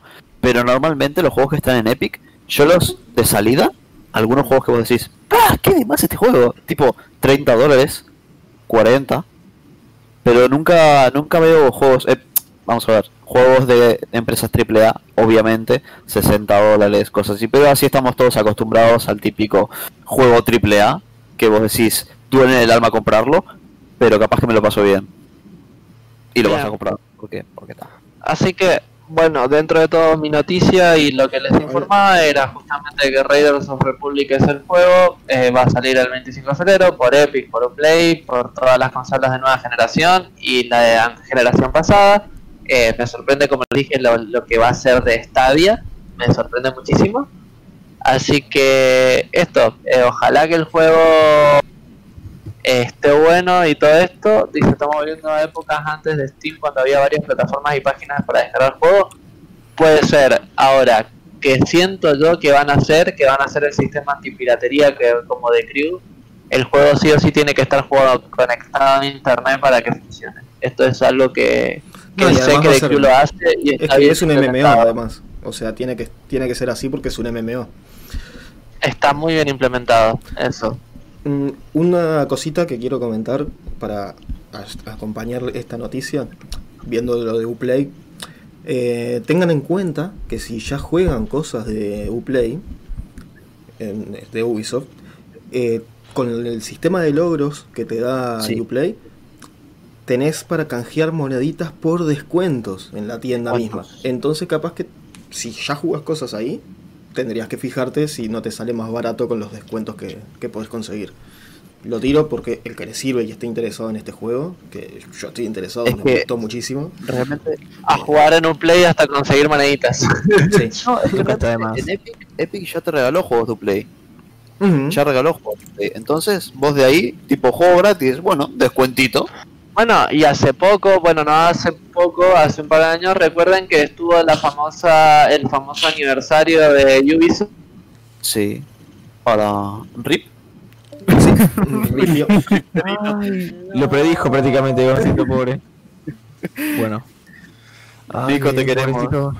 Pobre Nico, no, Nico, come back, please. El bueno, vamos, a- bueno, ya que a Nico le ripió y esperemos que vuelva. Porque, espera, espera, ripió, pero volvió. Ahora. Sanan. No, Nico. Ahora, ahora hay que ver si. Adiós, oh, no, no, no, Nico. vamos a volver al loop infinito este de que. de que- así que bueno, vamos a tener que pasar al siguiente, ¿sí? Así que bueno, Dico, ¿qué tal estás? ¿Estás preparado? ¿Estás ready ahí para dar tu noticia? ¿Ready ahí? Chicos, para todos los fanáticos de Nintendo. No, bueno, más que nada, no Nintendo. Vamos, vamos, vamos para, para serio. Para todos los fanáticos de Legend of Zelda, chicos. ¿Cuántos fanáticos de Legend of Zelda? Yo soy uno, fan paupérrimo Sí, sí. de la saga. Sí. Me lo he jugado todos. Chicos, Perdón, Hace no poco jugué. Nintendo anunció, gracias a nuestro querido Eiji Aonuma, que va a salir una precuela. Sí, señores, una precuela de Breath of the Wild. ¿Quieren verlo? Por favor, mi querido. Yo le di. Póngale. ¿Qué? The Wild va a sacar Hyrule Warriors Age of Calamity. Cosa, está haciendo, eh, esto está haciendo obviamente por todo lo, lo que es Hyrule Warriors, Samurai Warriors está haciendo por la misma compañía, Koei Tecno. ¿Cuál es la diferencia en esta, en esta ocasión? Que este juego va a ser canónico. Ya está dicho por Nintendo, por el mismo director de, de Legend of Zelda, que es un juego que está pensado y es canónico. Segunda cosa, eh, los creadores de, de, de, de Legend of Zelda han pasado las texturas, están supervisando, están supervisando todo lo que es el todo lo que es el, el apartado artístico, todo lo que es la jugabilidad. La jugabilidad, chicos, la jugabilidad va a ser de Breath of the Wild, va a estar las mecánicas de Breath of the Wild en este juego. Ya, va a ser como un, un, Warriors, pero con mecánicas de de Breath of the Wild. Mira esa mecánica. ¿Ves esa mecánica, papá? Esa es de Breath of the Wild. El esquive y atacar. es boludo. Em, chicos, esto es un Breath of the Wild Warriors. Breath of the Wild Warriors. Mecánica de. de- ¿Qué le veo yo? Esto, como es la precuela, Está vamos a ver por primera vez un juego de Legend of Zelda donde vamos a jugar un juego donde sabemos que vamos a perder. ¿Se terminó? Sí, eso fue lo de la presentación. Quedaba un poquito más, pero No jodas, qué inútil. Ay, ahí me pasé, ¿no? pasaste un montón. Perdón, mala mía. La impaciencia. ¿Ya, chicos? Yo estoy emocionado con esto porque a mí me gustan los Halo Warriors. Yo los jugué todos. De los de los de Wii, los de 3DS, el que salió para Switch lo jugué a través de un amigo porque mezcló los dos, los dos juegos. Ahora, lo que yo espero de esto, que os- espero que por favor, que los de. Yo sé que lo van a hacer, yo sé que sí, van a hacer la optimización para el cooperativo. Lo único malo de Koei Tecno es que la optimización del cooperativo es malísima. ¿Ya? Ocurrió con Halo Warriors en Wii U, que se arregló en Switch. Pero, eh, por ejemplo, con el Fire Emblem Warriors que hicieron, también la optimización fue asquerosamente mala para lo que es eh, el cooperativo. Así que, sin más preámbulo, esto tiene fecha también, está para el noviembre 20 de este año. Y lo más simpático de todo es que viene una edición especial, obviamente Nintendo sacó edición especial. Y lo otro es que ya por eh, lo que corresponde por la eShop, tú puedes comprar, hacer una reserva de este juego. Que se te irá a cobrar 7 días antes del lanzamiento. ¿Ya? Eso es por mi parte. El juego está muy lindo. Se ve hermoso. Sí. Además, eso, eso que decía Dico de, de que es canon y que además lo vas a jugar ya sabiendo que vas a perder, eh, ya lo sabes si jugaste, por supuesto, Breath of the Wild, que salió antes porque esto es precuela. Pero, o sea, cuando vos empezás a jugar Breath of the Wild, te están diciendo, te hablan sobre esta guerra, que se cagaron a piñas entre todos y. Ganon técnicamente destruyó el mundo como lo conocían, porque se apoderó del castillo y todo. Y, o sea, siempre en el Breath of the Wild estás con esa premisa de tenés que salvar al mundo de, de lo que perdiste hace 100 años. Esto es 100 años antes de Breath of the Wild. Exactamente, chicos. Estos 100 años antes de The Wild. Lo que me gustó fue eso. ¿Viste la mecánica esa? Sí, Esa mecánica de. Desafío. Cuando usas el. Es de, es de Wild. Esa mecánica también es de Breath of the Wild. El uso de las bombas, está, todo eh, viene con el apartado. Sí, ella no me lo anunció, lo dijo. Nosotros estamos de la mano y estamos pasando todo para que se haga un buen juego, una, una precuela. O sea, en el momento que ella no me está metiendo mano en esto, va a ser una joya. Se ve Así que, genial. lo- como- como digo, chicos, lo único que espero es que la optimización del cooperativo, porque todos los Cyber Warrior y los Hyrule Warrior tienen cooperativo, pero ojalá que lo optimicen también para que se pueda jugar como si estuvieran jugando en single player. Lo del dragón, no sé qué es. El dragón es Ganon, el es el villano principal. El dragón, es- eh, el dragón es Ganon. Ganon la No, no, calidad. no, no sé nada. Perdón, no sé nada. Lo ¿A siento. alguno le sobra una Nintendo Switch por ahí? Dieguito le pegó fuerte. Que la tire por ahí y la atajamos. Es que- the Wild. es La que- que puedo probar porque está... Eh, te digo, mm, no es muy legal que digamos, pero tenés los emuladores de Wii U que el juego es el mismo. El Breath of the Wild es Sí. el mismo. Es el mismo juego. No, sé, Ahora- no- no cambia. Eh, Jugarlo en, la- Con en la, esto- en la con- Switch igual es otro esto- placer. Eh, sí, porque lo he jugado en la Switch de un conocido y lo tengo acá en el emulador, o sea... Pero no es lo mismo. No, no, No es lo mismo. duda. No, nunca es lo mismo. Nunca es lo mismo. Pero bueno, ya chicos, esa ha sido mi noticia. Espero que les haya gustado y que sea un agrado para todos los celderos que estamos por aquí, por aquí y por allá. Yo contentísimo con esto. Teniendo espero como- los como les digo chicos, como les digo chicos, yo espero que por favor, que por favor yo no me diga, ¿sabes que eh, Coitecno, déjame ver cómo está tu cooperativo, ¿sabes que no me gustó? Reandézamelo mejor. Arréglame esa cuestión. Porque este juego, si, lo, si es canónico y lo está supervisando directamente el director y todo lo que trabajan en Zelda, tienen que hacerme un producto bueno. O sea, yo quiero un producto de calidad. Esperemos que sí, porque. A ver, si, si no sos celdero y no sos nintendero, no importa, esto es un juego que tenés que jugarlo. Un Una vez en tu vida tenés que jugarlo. Breath of the Wild en algún momento lo tenés que jugar. No, lo, lo que es Breath of the Wild, sí. Y- Lejos, chicos. Si nunca han jugado un Zelda, yo les recomiendo, por el tipo de mecánica, por todas esas cosas, aplíquenle con Breath of the Wild. Yo sé que les va a encantar. Cuénteme. Tengo una pregunta. ¿Cómo se llama el juego de Zelda en el que vas en un barquito? Wind Yo Waker, jugué ese, Wind Waker. Yo jugué Wind ese, Waker. pero poquita poquita cosa y me gustó mucho la estética. De hecho, ese es ¿El el Wind Waker. chiquitito? Eh, Ujú. eh. Ujú. Ese es de Wind Waker y ese tiene una secuela. Para su Jugué un ratito ese y salió en 3DS. es muy lindo. Sí, sí, en 3DS y en DS también vi- me acuerdo que había uno. Pero bueno, bueno chicos, me parece si vamos a ir cambiando para la parte sí. de análisis. Así que bueno, Chris, ya estamos ready. Estamos ready. eh. Mm, Pasamos a la parte de análisis entonces un poquito. Eh, les comento, esto es un análisis de un juego que se llama Ultra Kill, como Gon tiene ahí ya en pantalla. Puedes ponerle play cuando quieras. Entonces ya mismo.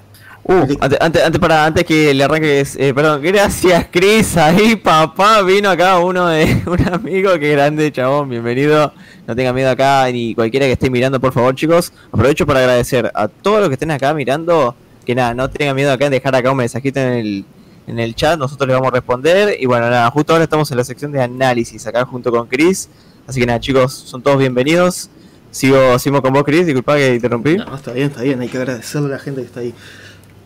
Mm, Vamos, este juego, este juego este, trata directamente sobre eh, un robot.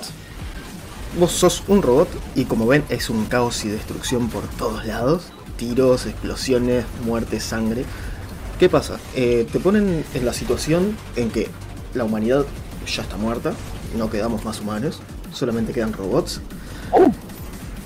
Y los robots funcionan en base a la sangre. La sangre es el combustible. Por eso hay una parte ahí donde dice blood is fuel, o sea, sangre es combustible.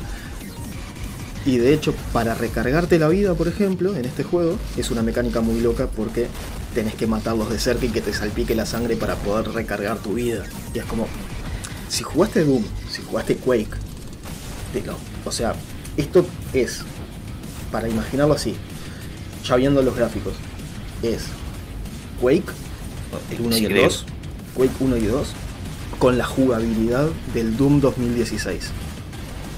Para que se hagan una idea, la jugabilidad en el sentido de moverse, eh, de las de las kills, las ultra kills. Hay mucha gente que lo pone, ven esa barrita que está, va, esa barrita, ese cuadro que está a la derecha, que dice Anarchic, Supreme, Sadistic. Eh, lo toman como si fuera como en Devil May Cry, que tenés un sistema de combos que vas sumando puntos de la misma manera. Entonces llega a ese punto donde decís, quiero estar en triple S. Quiero, quiero llegar a ser ultra Quiero el kill, combo. quiero todo. Quiero el combo. Sí, sí. Y tenés muchas armas.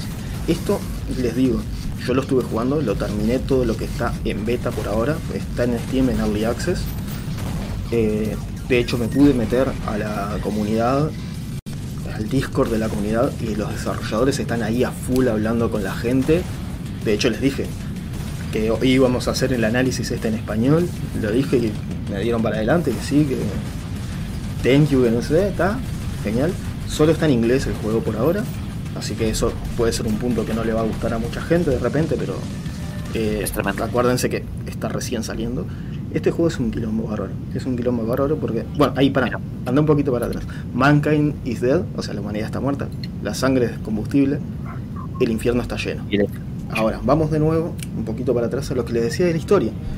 Somos un robot, necesitamos sangre para poder vivir. Básicamente un robot vampiro, ponele. Este, ¿No suena más como que fuéramos un androide? eh, sí, pero en No, realidad porque ellos te dicen. Claro, ellos, no es mitad ellos siempre, ellos siempre te dicen que son robots. Son robots, sí, Mm, ya. entonces. Es que como usas sangre como para como combustible, Sí. Ahora, eh, no queda más sangre en el mundo. Los robots incluso también ya se están muriendo. Entonces, ¿qué haces? Empezás a descender en el infierno. Cada nivel, cada mundo, digamos, está basado en la Divina Comedia de Dante. Ah, cada, buenísima. cada nivel, Sí. cada mundo es un círculo del infierno. Y de hecho, acá en, la bet- en lo que está como beta por ahora, el último boss que tenés, que es bastante, bastante jodido, eh, te, te hacen pelear en el círculo de, de la gula.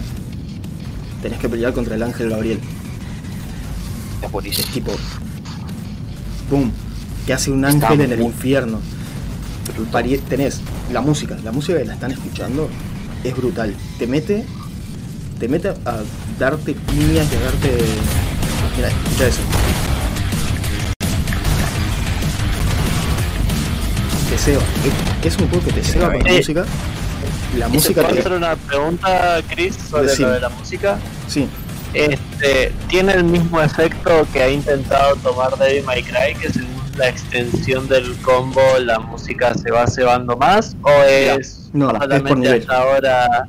Es por nivel, ok, Sí, listo. Lo que sí tiene muchos momentos donde la música, cuando te ponen cierta cantidad de enemigos, te pone una música mucho más cebada porque ya te ponen el ambiente de acá vas a tener que cagarte a tiros y vas a tener que sobrevivir y hacer lo que Y vas puedas. a tener que moverte rapidísimo para todos Sobre lados. más la Sí. segunda, no cagarte a tiro, sobre más la segunda, sobrevivir Pero Porque además, es increíble la movilidad del juego. sí, Yo además, tuve la oportunidad vamos, el demo y es increíble. vamos por el lado mecánico. El lado mecánico tenés las armas como las están viendo. Cada arma tiene dos tipos de disparos y además tenés una variable que vos podés comprar en la tienda. Cada vez que arrancas un nivel hay una mini tienda que podés comprar otra variedad de la misma arma. Por ejemplo, la escopeta. Tenés el tiro común de una escopeta. Si lo dejas con el clic secundario, eh, tira un cañonazo de larga distancia. Ahí lo acaba de tirar. Ahí. Pero tenés que Ahora, dejar pulsado. Claro, ahora tenés la otra variedad de la escopeta, la variable.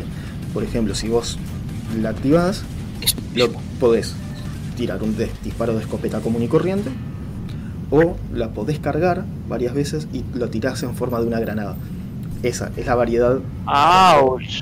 ¿Vieron eso? Eso es brutal porque vos tiras la moneda y le disparás a la moneda y la, la bala va a rebotar por toda la moneda hasta que le pegás.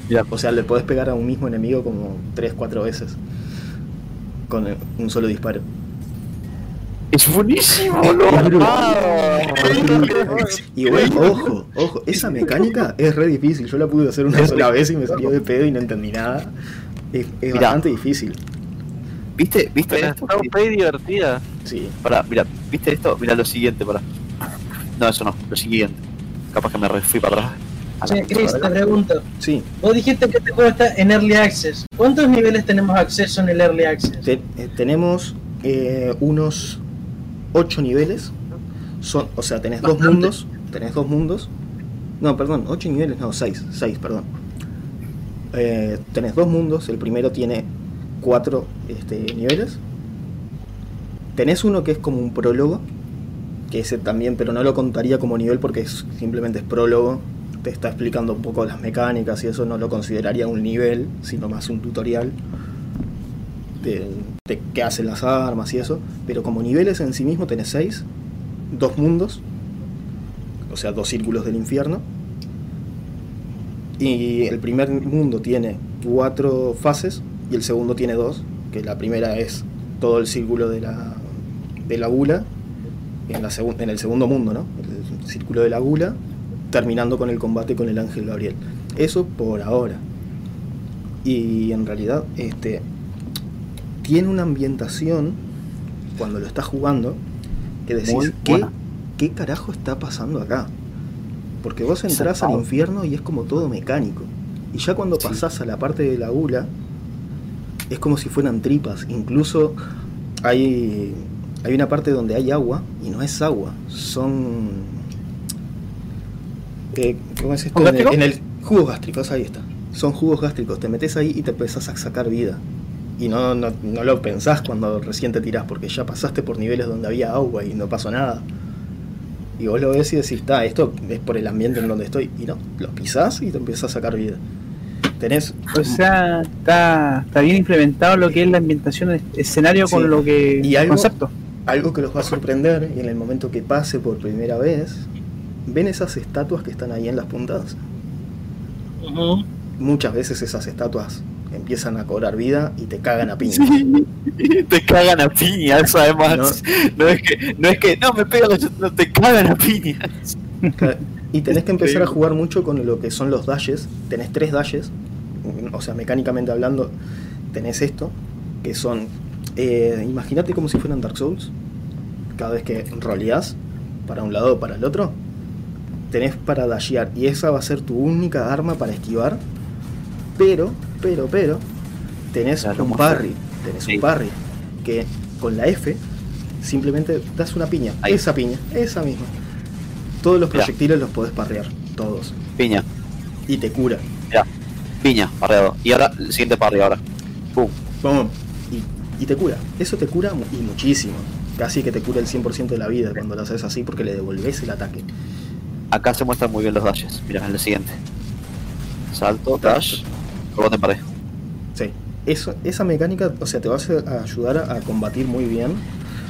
Y bueno, tiene esa frene- ese frenesí de no parás y, y es- ese boss es muy hijo de puta. Tenés eso también. Hablando de- Sí, ese te lo vimos Eso. pasar, ese te lo vimos pasar hace unos días cuando Sí. estábamos. Eh, Chris, otra Sí. cosa, ya que decís eh, que el boss es prácticamente un HDP, eh, en temas dificultades, ¿cómo lo viste?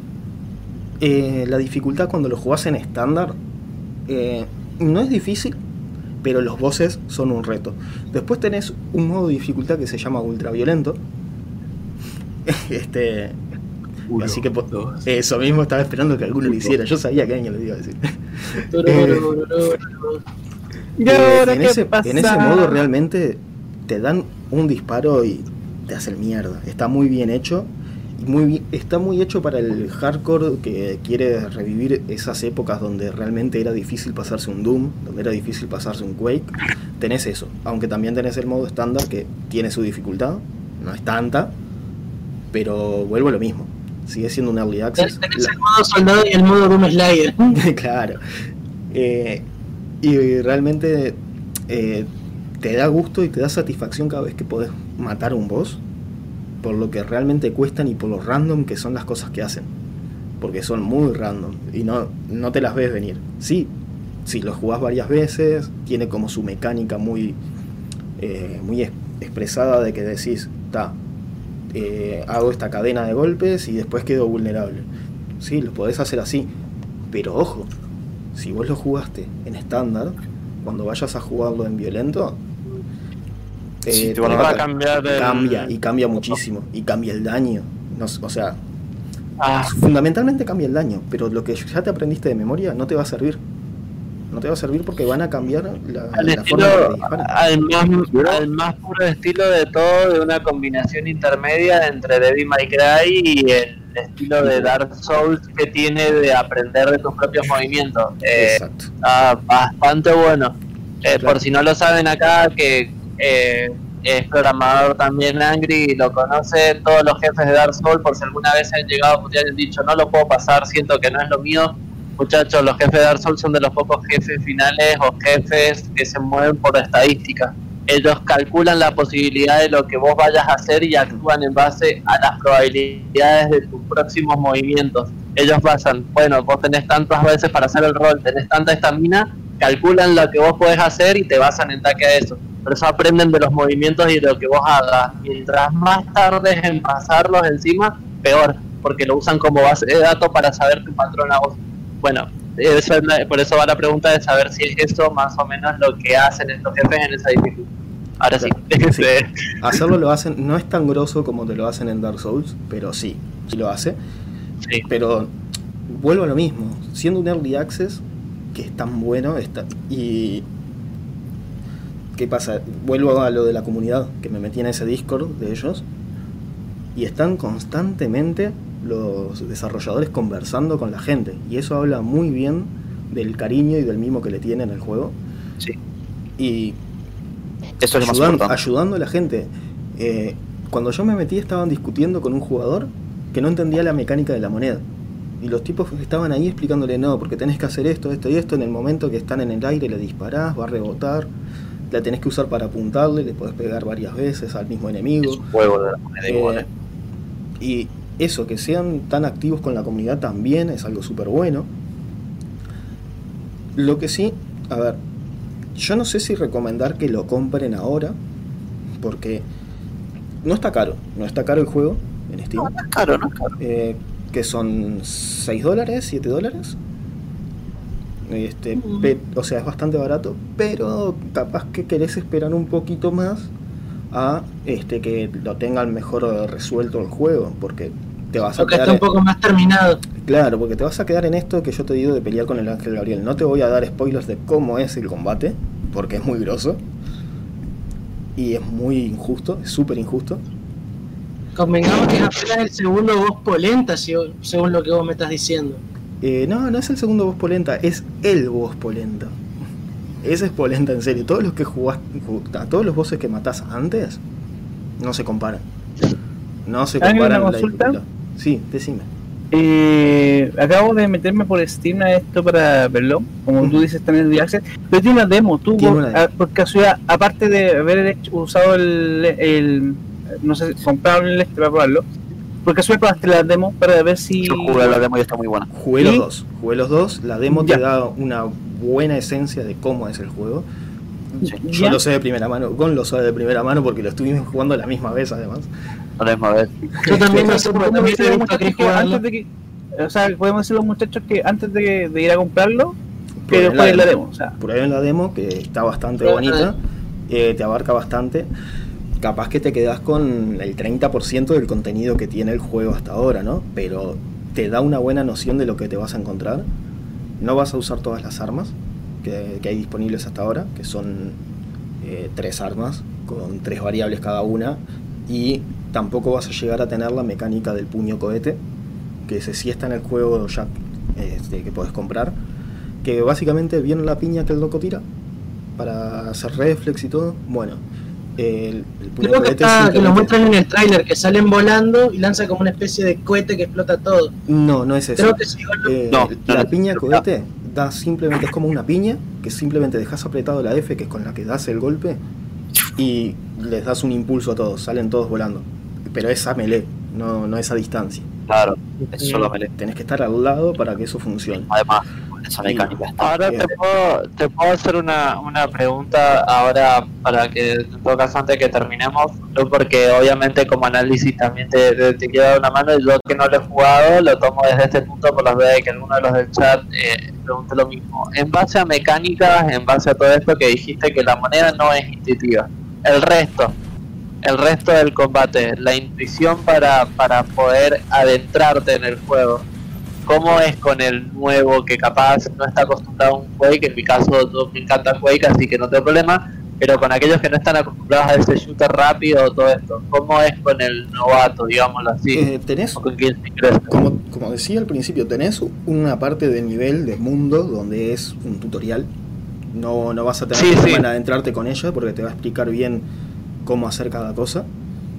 Eh, lamentablemente está en inglés, el que no está muy familiarizado con el inglés, que no le guste o que no sepa, no lo va a entender.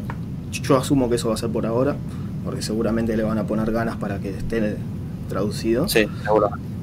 Mm, Pero en realidad es bastante friendly en el sentido de que ellos te dicen cómo hacer las cosas. Eh, después, después lo que tengas que explorar, exploralo. Bueno, está ladrando la perrita. Eh, no, pero en, en el sentido de, de aprender a usar las cosas, las vas a aprender y no te va a quedar de otra que aprender porque hay cosas que las vas a necesitar. Sí, para está poder muy heavy. Si no, no. Buenísimo, buenísimo, Antes, buenísimo, antes de terminar esta cosa, les quiero dejar esta maravillosa jugada porque dije, Bien, "Wow, esto, esto fue muy bestia, de verdad. O sea, esta es la caída, hace caída, después de la caída mete el, la granada pero sin cargar y después le mete un parry a su propia granada. Es maravilloso, boludo. Eso fue increíble. Lo vi y dije, no, hijo de puta. Ahora quédate ahí con Y eso. la lluvia ahí de sangre. Que un lo poquito interrumpa, para chicos, atrás. disculpe que lo interrumpa. Eh, quiero decirle a los muchachos que se han venido incorporando, muchas gracias por venir. Somos 21 por lo que estoy viendo, así que de verdad agradezco que Opa. estén llegando y espero que se queden, porque viene vienen muchas cositas. Ya, así que Quédate- muchas gracias a los quédate ahí con 21 que están ahí con pantalla. nosotros. ¿Ves que dice Ultra Kill ahí? Multi-kill por Ajá. 4, Exploded, Fireworks, Triple Kill, Explode. O sea, cada cosa que vos haces y todo- Fresh toda, esa, que toda sangre que te está cayendo en realidad te lo está curando un montón. O sea, si él Sí. hubiese estado con la vida ahí en 2 de vida, eso es 100% de curación. Y, y Porque- locura porque fue parry. O sea, no, no por otra cosa, porque fue parry a su propia granada, es increíble. Porque le cae la sangre encima. Sí. Eh, Sí, claro. hay, que, hay que acordarse de esa premisa siempre en el juego. O sea, es lo que vas a tener que tener en cuenta todo el tiempo. Eh, Sí. Mankind is dead, blood is fuel. O sea, la sangre es tu vida. Necesitas la sangre de, de todos los demonios que te cruces ahí. Es increíble. este Si verdad. pensaban que el Doom marino, que el chabón del Quake, eh, llegó el robotito. Y otra Antes cosa, de que pasemos, otra antes cosa que para pasemos, eh, Nico. Cayorín es bienvenido. No, Cayorín es bienvenido que estuvo Oh, acá, ya. está hablando, dice hola a todos, así Buenas, que buenas. Cayo, eso, bienvenido. Welcome. Eh, lo otro, lo último que quiero marcar, que está muy, tiene mucho mimo a la gente que le gusta las cosas retro. Cuando elegís la parte gráfica del juego, tenés la estética esta que estamos viendo en el video, y hay otra estética que te muestra que dice PSX, o sea, PlayStation 1. Para que tengas esos gráficos Mm. pixelados como de PlayStation 1. Si te gusta lo old school en serio, es tipo otro mimo más que tiene ese juego. Así que no tiene desperdicio. Yo les diría que comprarlo solamente si decís quiero jugar esto y quiero eh, meterme en esta comunidad y ver cómo los locos lo desarrollan y cómo nos escuchan, metete. Si no, jugá el demo y espera, capaz, yo te diría un mes, dos meses, porque Sí, yo creo que ahora es muy temprano. eh, para comprarlo es muy temprano. Está muy bueno. pero es un juego muy divertido y, y tiene un valor de, de rejugabilidad bastante alto por el tema de la dificultad. Y lo último que voy a nombrar es, tiene un modo infinito de survival. Sí. Oye, sí. Se llama The Cyber Grind. eh, Cyber Grind. Eh, básicamente empiezan a caer oleadas de enemigos. Cada vez que terminas una oleada, el mapa cambia contigo ahí adentro y sobrevivís. Te va contando las oleadas, eh, los kills que vas haciendo, los combos y eso, sobreviví y matá hasta que pierdas. Y se Eso va a ser increíble para a ser increíble para World Records, eso es increíble. Eso es lo No, y lo que estoy viendo por las mecánicas, la cantidad de freestyle, muchachos, para hacer eh, Claro. freestyle de asesinatos como hacía Dishonored, en todo caso, este juego tiene esa pequeña esencia para poder hacer freestyle de kill y me de bueno. una mecánica que no nombré. Aparte de las piñas y esto, vos podés saltar, dejar presionado el salto y con control caes en picada y haces una onda expansiva que los tiras a todos por el aire. ¿Qué es lo que es lo que viene haciendo en todo el chat Ajá, que tan, tan rápido puede que no sea tan atractivo para muchos, más que nada para la gente que no debe estar acostumbrada, obviamente, ¿no? Chris la tiene muy clara en ¿sabes- estos juegos, pero ojo, igual es, ¿Sabes cuál es algo, algo retro, es como que... A ¿Sabes ver, cuál es el tema? No tiene monotonía. No tiene monotonía porque ca- cada nivel es totalmente diferente. Los enemigos son un poco repetitivos, pero te los ponen en una posición de tal manera que te van a cagar la vida todo el tiempo.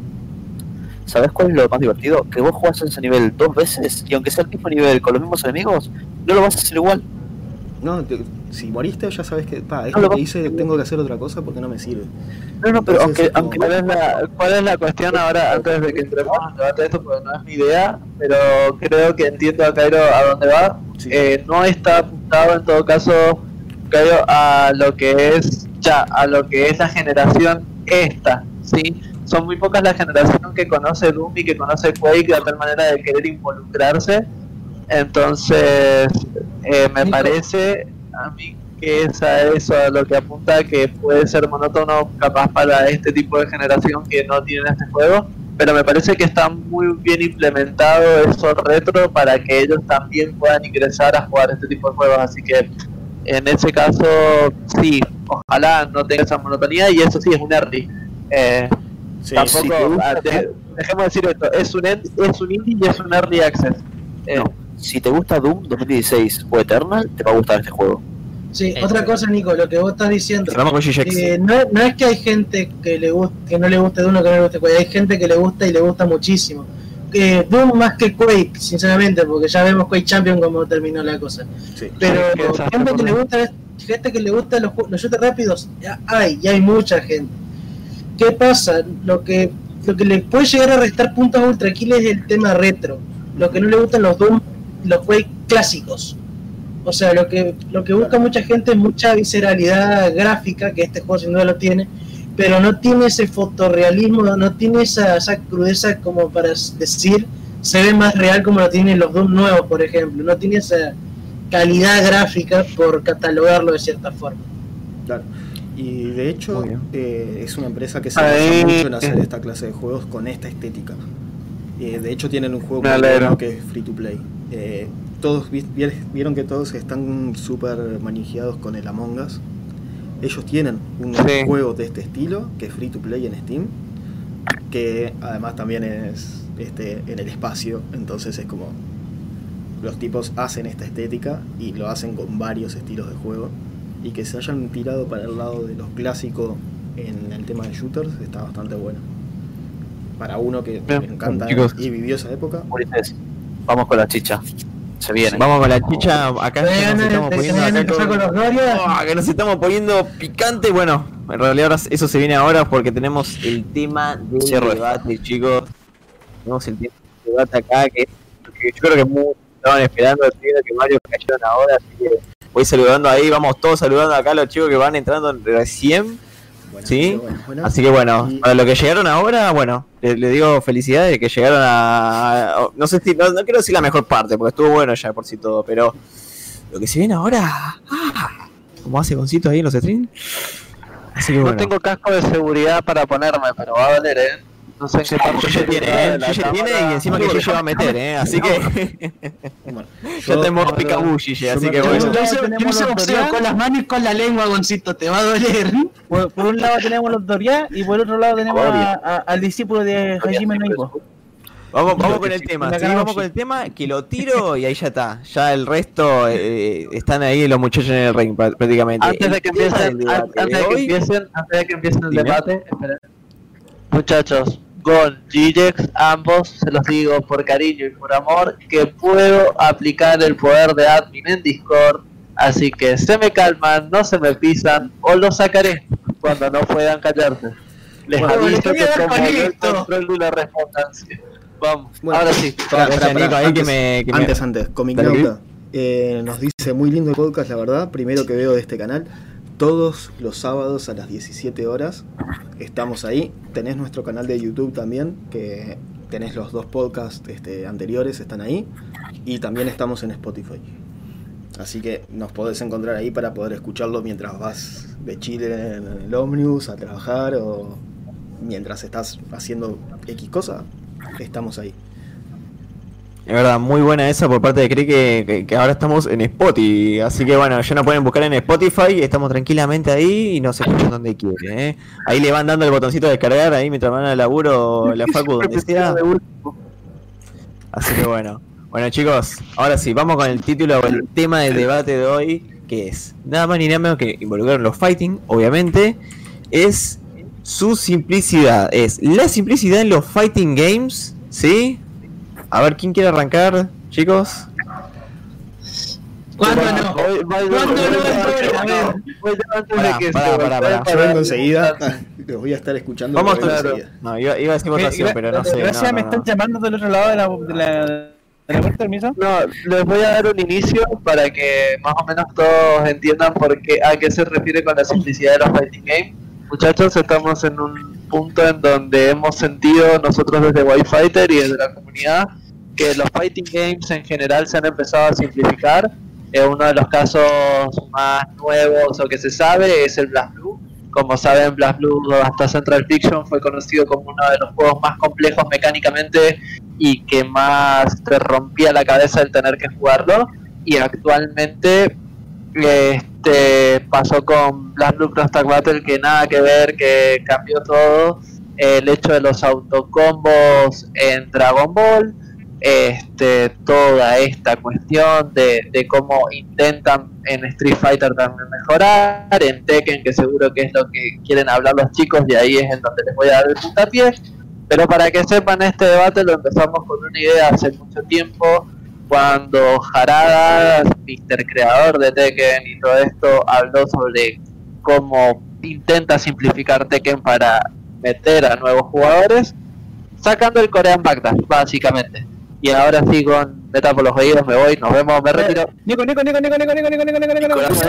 Nico, Nico, Nico, Recuerda, eh, recuerda, el Korean Backdash, chico, es como lo que pasó en Melee de Smash, es un bug. Es un Es un bug. ¿Ya? Para que lo sepan. Ahora sí, vamos. Ah, Estoy repeando ahora mismo. Pará. Dale, Ah. dale, gol. No tiré la tecla. Se me quiere rajar el boxeador enemigo. Se me quiere rajar, loco. Este es mi amigo. Este es mi amigo, el señor Jarada. Re simpático el hombre Jarada. Mira, lo tenemos ahí abajo. Está ahí prácticamente el señor Jarada en presente. Pero bueno, el señor Jarada lleva desde Tekken, o sea, con Tekken desde andás a saber cuánto. El Korean Backlash está desde Tekken 3, diría yo. Tekken 3, ¿saben cuánto tiempo es eso?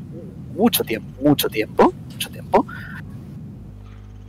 El Korean Backlash sí fue un error del juego, pero bueno, eh, fue un error que realmente cambió todo lo que viene a ser Tekken.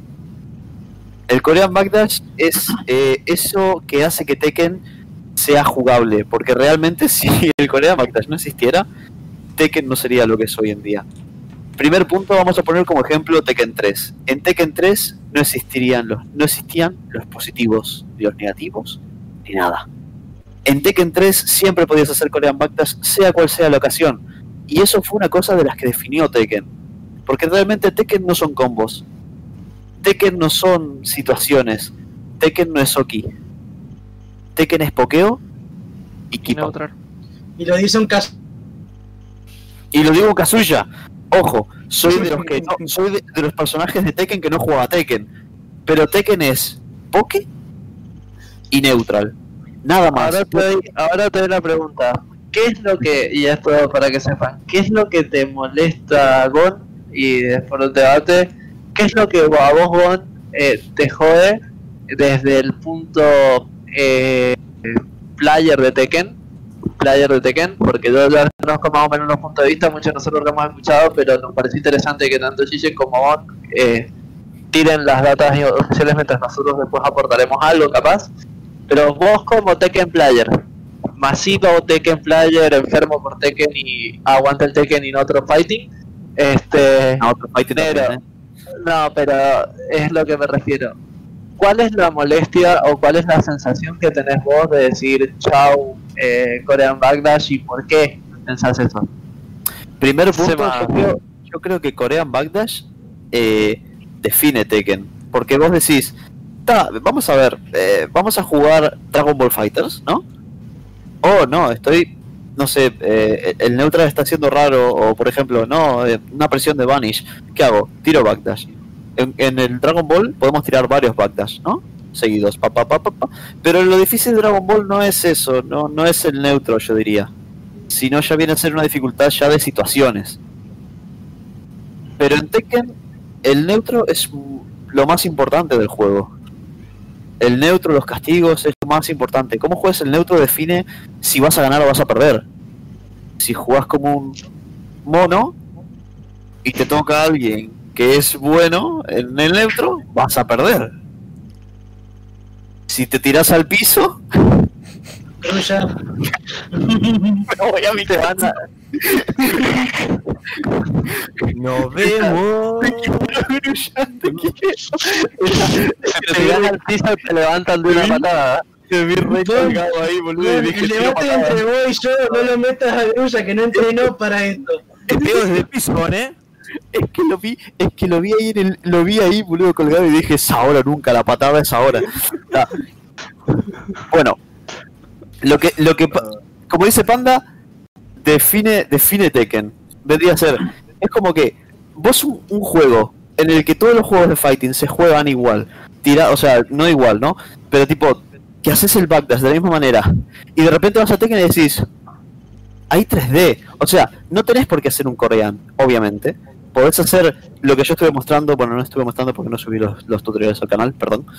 Eh, lo que yo estuve grabando, que por ejemplo puedes hacer backdash, sidestep, ¿por qué? Porque el sidestep corta las animaciones, backdash de vuelta, backdash sidestep y así continuamente, que es una de las opciones, que era como jugaban ante- antes, y después dijeron los coreanos, uh, pará, porque si yo cancelo el sidestep en un down back y después meto un neutral de por medio y hago esto, es magia.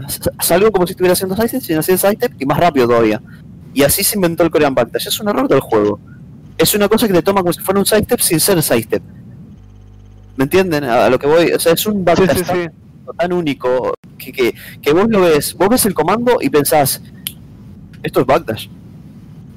Esto es backdash. Bien. Esto es el neutro de Tekken. Pero esto define el neutro de Tekken, pero escúchame.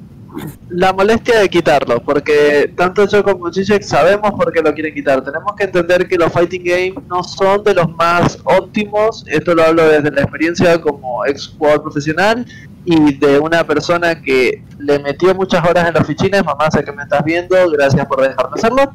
Este, el hecho, este, lo que es el- los fighting games nunca fueron amables, jamás fueron amables con el nuevo player. Siempre el tutorial en los fichines no existió. Aprendiste cuando te recagaron la piña, o sea, aprendiste cuando te dieron duro, eh, Obvio. porque te metiste en un fichín, o vino alguien y puso la ficha cuando vos estabas jugando y te partió la cabeza y no entendiste por qué. Casi siempre Tekken se mueve, Tekken y cualquier fighting game se mueve por comunidad, o sea, vos no tenés un tutorial básico del juego, sino que dependés de la comunidad para aprender. Eh, Sí. El Korean Backdash no hay un tutorial en el juego que te diga que el Korean Backdash se hace así, no hay nadie que te explique cómo son los movimientos, porque realmente este el Backdash, como dice, eh, el normal es una caga en pero tiene razón también JP, es malo el dash normal, sí, pero nadie te enseña a hacer el Korean Backdash. Pocos juegos como Skullgirls, hablando de la complejidad de los videojuegos y el de empezar en un fighting game, pocos juegos como Skullgirls realmente tienen un tutorial este que empuja, muchachos, un tutorial que te da todas las mecánicas, que te enseña a salir y que no te deja en bola. A ver, el, el sin ir más lejos, el tutorial de Dragon Ball es asqueroso. Sí, El tutorial eh, de Dragon Ball dice- es ahora, ahora, ahora los entrenamientos son no, los entrenamientos son patéticos, los entrenamientos son patéticos para poder manejar cualquier personaje y sobre todo, a ver, muchachos, este, lo que es el el macheo, yo por lo menos no estoy a favor de eso. El general. lo que está diciendo justamente vos, Chris. Eh, tocar todos los botones hasta que decís, "Black, ¿qué estás haciendo? Bueno, ese sería el ¿Qué estás mayor para, para los que están interiorizándose con los términos Sí. o, o entrando al mundo del fighting. El está es eso. Muchachos, pero el macheo es patético. Entonces, a mí no me gusta lo del macheo, lo entiendo, hay un montón de cosas, pero yo es algo que, que, que debo dar desde mi punto de vista, que los fighting games no tienen que morir.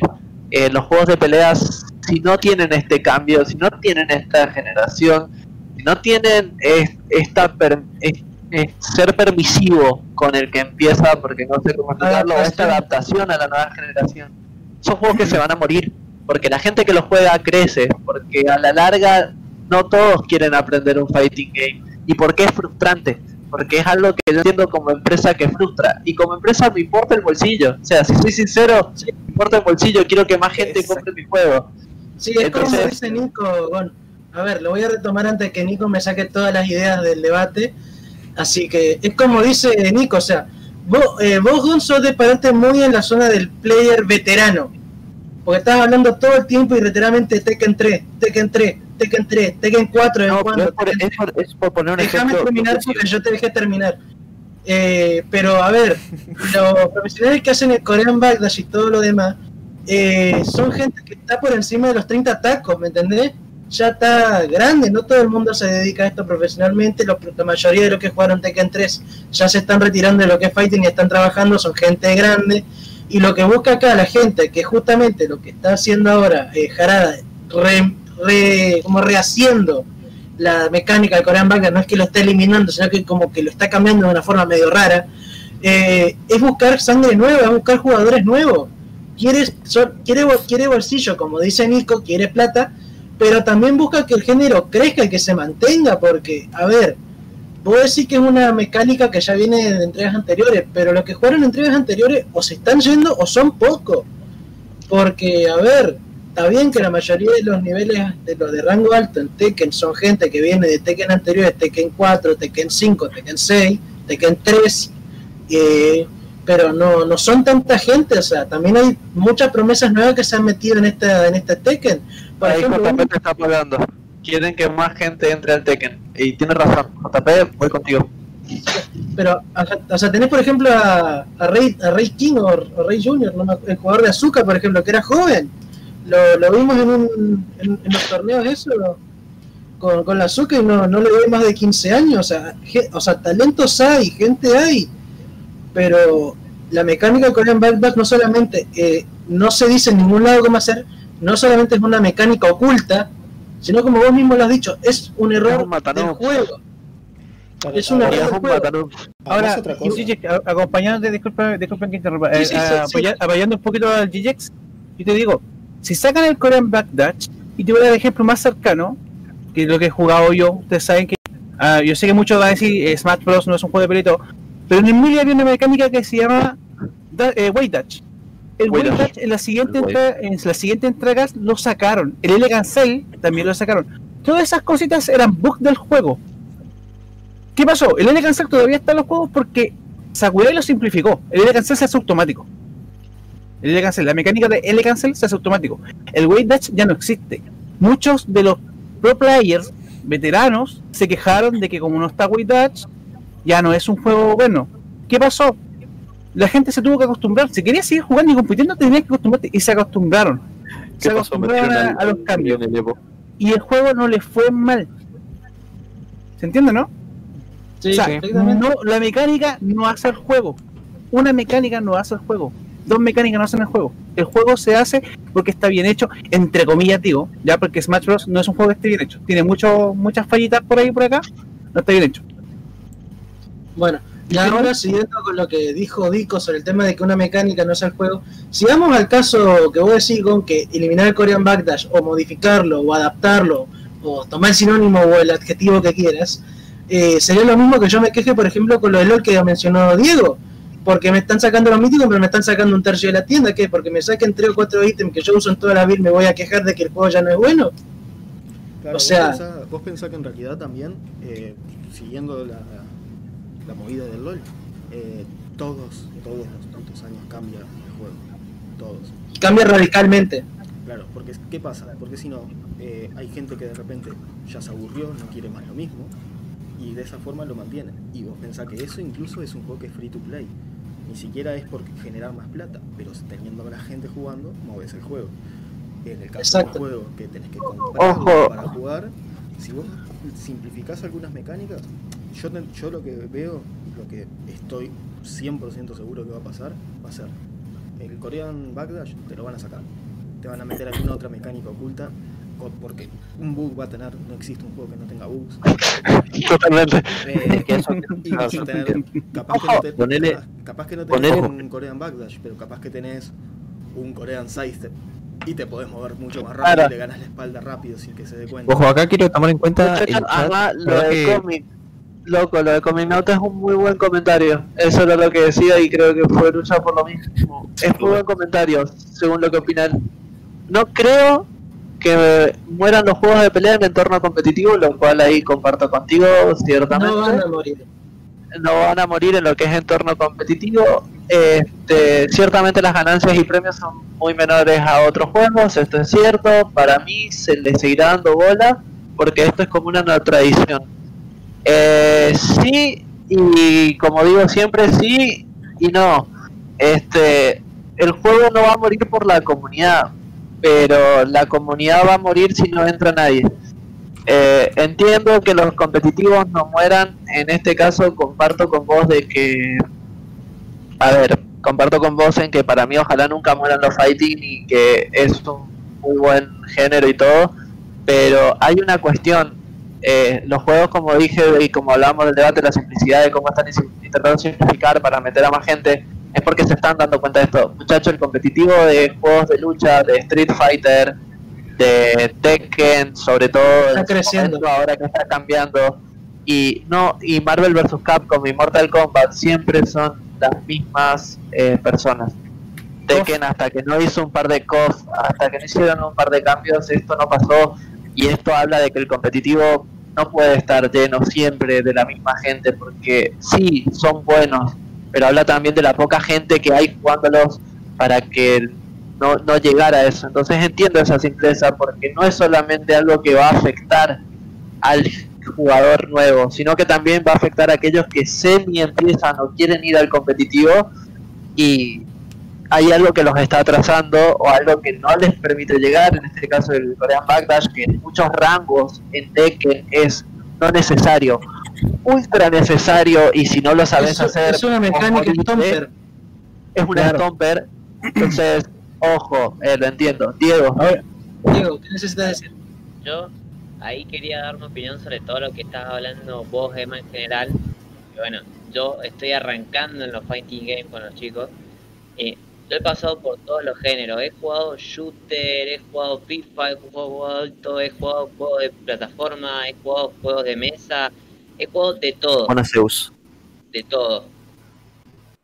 Y la verdad, games, empezando con los chicos, eh, me están costando un horror. Tengo como 140 horas en el Fighter, ya estoy pisando las 70 en Tekken, en Skull tengo unas 30 más.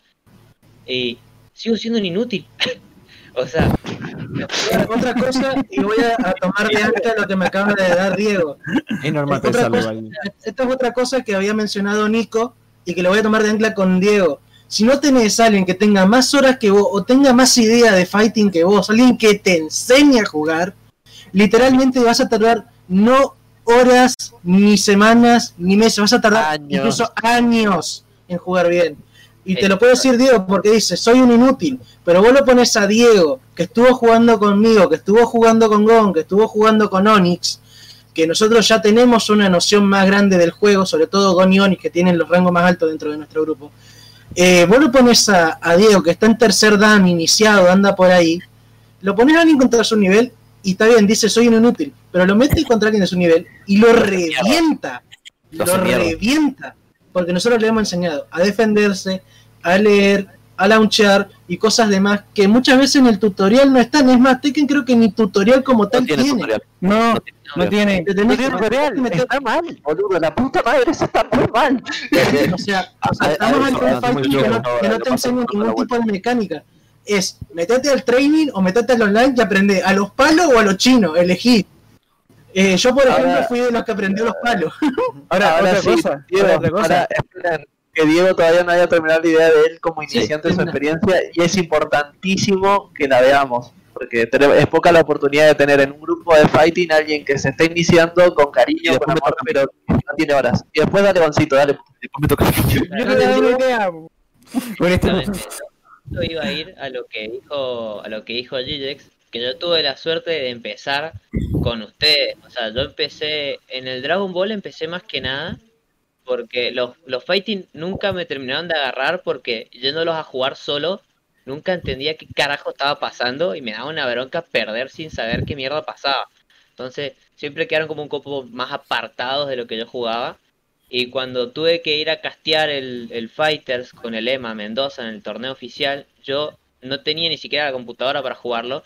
Así que lo único que hice fue consumir horas y horas y horas de videos de YouTube de cómo era el juego, de cómo eran las mecánicas y tuve que aprender toda la base de lo que es un fighting para poder castearlo sin siquiera haberlo jugado nunca. Y ahí fue cuando me llamó el interés de empezar.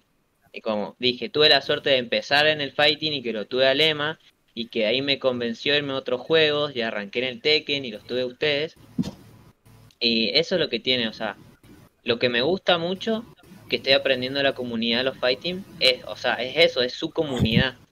Que la gente Ojo. sabe que el inicio es difícil y que los juegos no suelen tutora- tener tutoriales adecuados. Entonces, la comunidad del fighting siempre está ahí como que dispuesta a poner una mano en el nuevo jugador. Y eso es lo que me gusta, y no me gustaría que se pierda. Y entiendo los dos razonamientos, porque yo siendo nuevo, para mí sí sería mucho más simple que saquen el Korean Backdash, que me cuesta un huevo, y que pongan algo más simple. Pero como un jugador de, juegos indie, de juegos retro, antiguos o cosas así, también me gusta que los juegos tengan esos toques de, de así únicos, que aunque sean un bug o un glitch, son algo que le dan un poquito de esencia extra. Entonces, eh, entiendo los dos puntos, no me puedo poner a favor de ninguno porque sé que uno va del lado del marketing y el otro va del lado de la nostalgia más que nada. Ahora, Pero disculpa, Diego. me gusta Aquí Comic Nauta te apaña en ese sentido en lo que tú dices, en uno de tus pensamientos. Dice, va, a mí no me molesta que se simplifiquen. Y la verdad es un milagro de Dragon Ball Z Fighters. Me pareció necesario. O sea, fíjate, el muchacho está diciendo que fue necesario para él que se simplificara un juego de pelea para poder empezar a aprender. O sea, están tratando de acortar la brecha que hay entre el experimentado y el novato. Tienen que traer gente. Tienes Y que justamente, y justamente va el tema que había dicho Ni- Nico otra vez. Quieren ver gente nueva en el competitivo, son siempre las mismas cabezas. Ponele que al principio del torneo haya dos o tres o cuatro nuevos, pero independientemente de la, de la disciplina que sea en el fighting, vos llegas al top 32 y ves siempre los mismos nombres, sea Street Fighter, sea Tekken, sea Mortal Kombat, incluso sea un género medio nicho, ya sea como el Skullgirls. Y yo sé que si yo les digo Dragon Ball Fighters, se le venden por lo menos 5 nombres que siempre están en el top 16. Por lo menos 5 nombres. Sí, sí. Y se lo digo a Grulla por y a Goichi, claro, tal cual, tal cual. Goichi. sí. Goichi, Fenriti, Sonic Fox, The Kill Sage. Eh, ¿Quién más? Eh, Puede ser. Eh, ahí puedes meter a. No, a Guau o a Obvia Assassin. No, que eso así, nunca capaz. En, en Tekken, lo, en Tekken lo mismo va para Gon. 5 nombres que siempre están. JDCR, Ni. eh, bueno, después últimamente Arlan Ash, Bilial, eh, gente de Pakistán. Que Cherry Berry Mango, Cherry Berry Mango. Cherry Berry Mango Ese también. tipo, ahora tiempo. pensá. Dilmagin. Pensar uno que acabo de nombrar. Ahora, Pensar uno que acabo de nombrar que está en la mayoría de los fighting games. Sonic, Sonic Fox. Fox, Sonic Fox, están todos. Tremendo, Entonces, hombre. eh, Ahora igual, ese caso, igual ese caso de Sonic Fox es un prodigio, o sea, es un pibe de 23 años que mamó Fighting Game desde siempre casi Claro, pero y es, es tipo guagua que fue Ahora- capitán de es tipo guagua que fue capitán de Francia eh, con 9 años en King of Fighter, era capitán de Francia contra Morocco. eh, eh, tenía 9 años, era un pendejo que el tablero era más grande que él, eran pibes y tienen un talentazo, entonces eh, eh, Sí, pero ahora mira, ahora voy a, ir, voy a ir al punto de la, justamente la sangre nueva en el competitivo. Gon, ahora te voy a decir, te voy a hacer vuelta a la torta. Decime cinco nombres que no sean ni Nash ni Rey Jr., que hayan sido nuevos y hayan llegado lejos. No Lejos. sean ni Nash, Atif, Ni- ni Atif Rey Wood, eh, Bilial, eh, eh, De John. Puedo seguir, puedo seguir diciendo igual, pero ¿qué te está porque costando? ¿Le está costando? ¿Le está la costando? mayoría, mira, porque yo a los pakistaníes no los conozco, pero la mayoría de los pakistaníes tienen de los mejores personajes del mundo. Y cuando Pero ahora- y nos, pero vamos ahora- un año, nos vamos un año para atrás. Evo 2019. Sí, Aslan Ash. Ya te dije que Arlan Nash no valía. Para un poco. Para un poco. Para un ratito. Aslan Ash. Away Honey. Away Honey. Aslan Ash, ¿no? De repente vino, apareció el pibe, no se sabía una verga de él, nada, cero. ¿Ustedes lo vieron alguna vez, Aslan Ash? En algún torneo, 2017, 2018. eh, Y pasó en el 2010, video, a llegó ver. Claro, Nada. y, por- y esto llegó por el cambio que hicieron en Season 3, que en su momento, por lo que nos contaste, tampoco te había gustado. Eh, ¿Qué cambió? El cambio de la Season 3 de la aplicación de los nuevos movimientos para los personajes, los combos y lo- los cambios de frames que habían puesto sumamente exagerados El, Que el, fueron el los que gigante, hicieron que el parche gigantesco de nuevos moves. de los moves.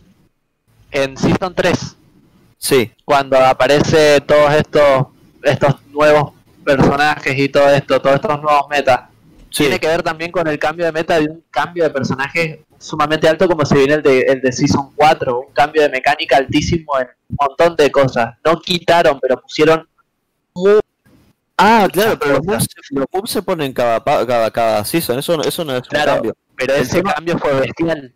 Fue bestial el Sí, de la claro, 3. Muchos del pero- Tekken hasta casi que ropean por eso, porque habían cosas injustas o porque la Obvio hitbox y que esto y oh, es lo No, mismo. Eso, eso- eso yo creo que fue más bien eh, personaje. Vamos a ver, vamos a, vamos a tomarlo como si fuera esto Dragon Ball, ¿no? ¿Qué pasó cuando salió el Leroy? El juego hizo. ¡bu! Bien, o sea, Pero esto ya fue un error de la propia compañía al no saber el balancear juego el una piñata, hace B, ¿bien? O sea, fue, hace B. bien, fue eso. ¿Qué pasó cuando salió Goku GT? O no empezaron todo el mundo a ponérselo a los equipos, todo el mundo. Hagámoslo más, Ay, hagámoslo más actual, Goku Ultra Instinto. ¿Se acuerdan, ¿se acuerdan, ¿Se acuerdan del Evo Japón 2019, top 8? Todo Leroy todo Leroy una Julia. Ay, Bob. Dios. Un gangbang tremendo. pero, pero a ver, Gon, Pero ahí bueno, no, no, ah, no estamos yendo a cambio mecánico, ahí estamos hablando de un error puro y duro del equipo de balance dentro de la propia Bandai Namco. Ahí Yo no hay que que es de lo cambiar mismo- es de- ahí hay es que de- fallar es de lo mismo. balancear. es de lo mismo que me está hablando Nico, porque realmente la mayoría de las personas que, que, que querían dejar el juego en S3 no fue por los cambios en los personajes, no fue por los moves nuevos, sino que fue por Leroy y Fagun Ram. Espérame, Eso te voy a decir algo, Gon. Una Ah, no cosita. nunca. una cosita. Lo que es el competitivo, lo que es el competitivo, ya, te creo que el Leroy viene malo, viene roto y esas cosas. Pero eso no quita el hecho de que los, muchos de los novatos se van de estos juegos porque son complejos de jugar, de aprender. La curvatura de aprendizaje son amplias. Un personaje no te rompe el juego y hace que la gente se retire. Ojo, ojo, ¿Ya? ojo, Todo, Ojo, siempre, ahí, confío con Gonzi. ojo. Yo no estoy diciendo esto.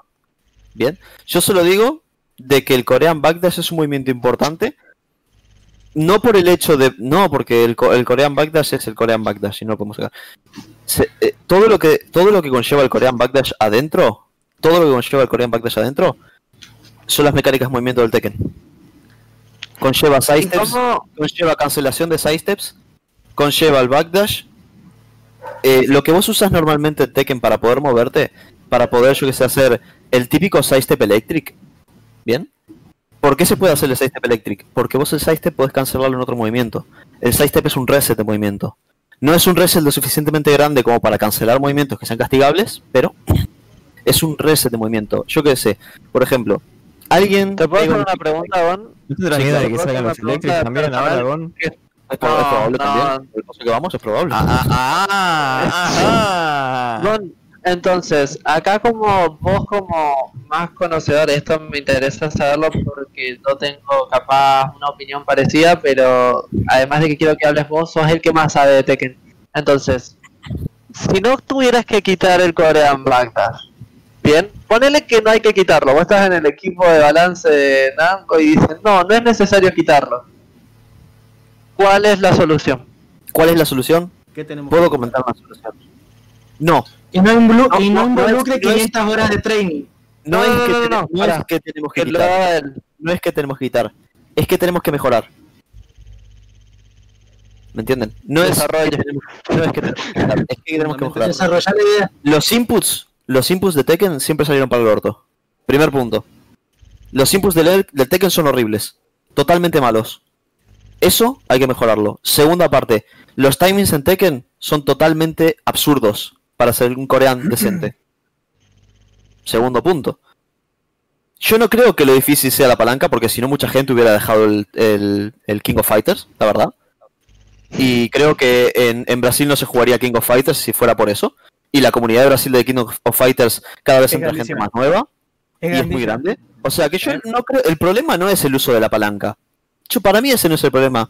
Para mí el problema es los timings que tiene el Korean Backdash que requieren muchísimo training detrás. ¿Por qué digo esto? Porque no es lo mismo tener un Korean Backdash por primera vez como yo lo hacía, que es una mierda. Vamos, va- perdón, pero vamos a ser claros, es una mierda. Es como.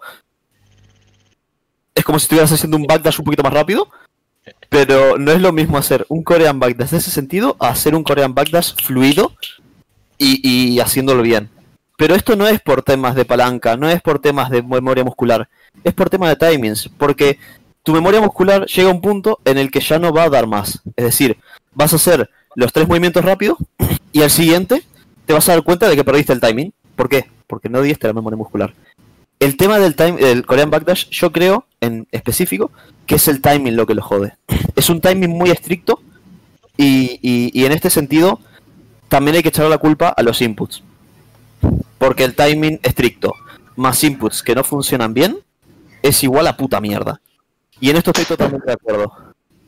Pero ¿qué pasa? Si sacamos, si, sacamos un Korean Backdash, se va instantáneamente, se lo digo, instantáneamente la mecánica del sidestep para cancelar movimientos se va a la mierda. Porque el Korean Backdash requiere de esa mecánica. Esa mecánica, si la sacas, sacas gran parte del castigo whiff del Tekken. ¿Qué pasa si sacamos los whiff de Tekken? Personajes como personajes de whiff punish, Kazuya, eh, yo que sé, los Gigas, eh, muchos Big Bodies, eh, personajes que se dediquen a quedarse lejos o a intentar detenerte lo más lejos posible o a intentar castigarte cuando, ah, mira, este movimiento se puede sestapear a la derecha. Cancelado en hop kick, por poner un ejemplo. No vas a poder hacerlo, vas a cancelar el movimiento y el otro como va a estar masheando como un mongólico, va a tener un golpe con tracking, te va a pegar y vos vas a quedar con cara de, bueno, fue bastante justo. Pero ¿qué vas a ganar con eso? Vas a ganar un backdash hacia atrás mucho más rápido. Bien, si no sabes aplicar el neutro ni sabes castigar, no te va a servir de nada. Y yo creo que el backdash no es lo más difícil de Tekken, sino saber jugar el neutro y sobre todo lo más difícil es castigar correctamente. Pero, Pero igual una mecánica compleja. Eh, Gigi quería Ah, hablar. ya quería hablar. Eh, primero que nada, eso de mejorar, eh, se te va a ir, la competitiva se te va a ir a la- al carajo, sinceramente. ¿Por qué? Porque si mejoras el Korean Backdash, vas a matar todavía más la sangre nueva, no va a venir, va a venir todavía menos gente. Y los que ya se saben usar el Korean Backdash y aprendan a usar el Backdash mejorado que vos estás proponiendo, literalmente los que sepan hacer bien el Korean Backdash van a ser unas bestias que no le va a parar nadie en el competitivo.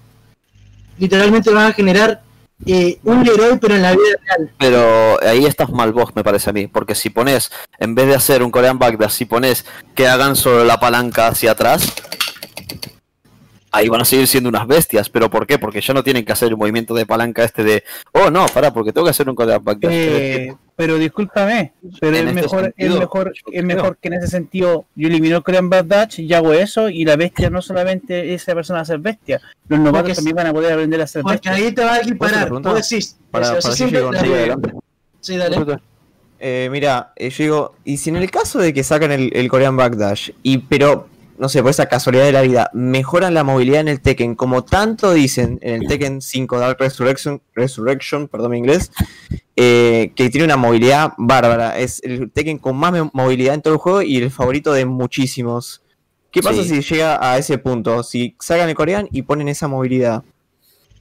Y ahí sería mucho más equiparable porque sería más fácil de aprender, primero que nada.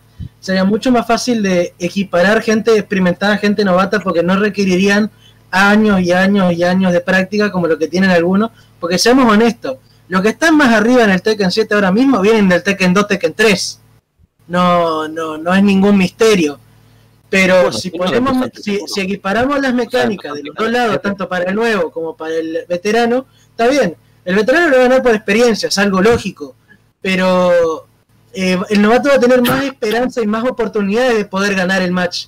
Porque si usamos el backdash mejorado, como ya dije antes, el veterano lo va a manejar, el, el novato no lo va a aprender y vas a meter a un chico de 5 años contra un luchador de MMA. Va, decime vos quién va a ganar.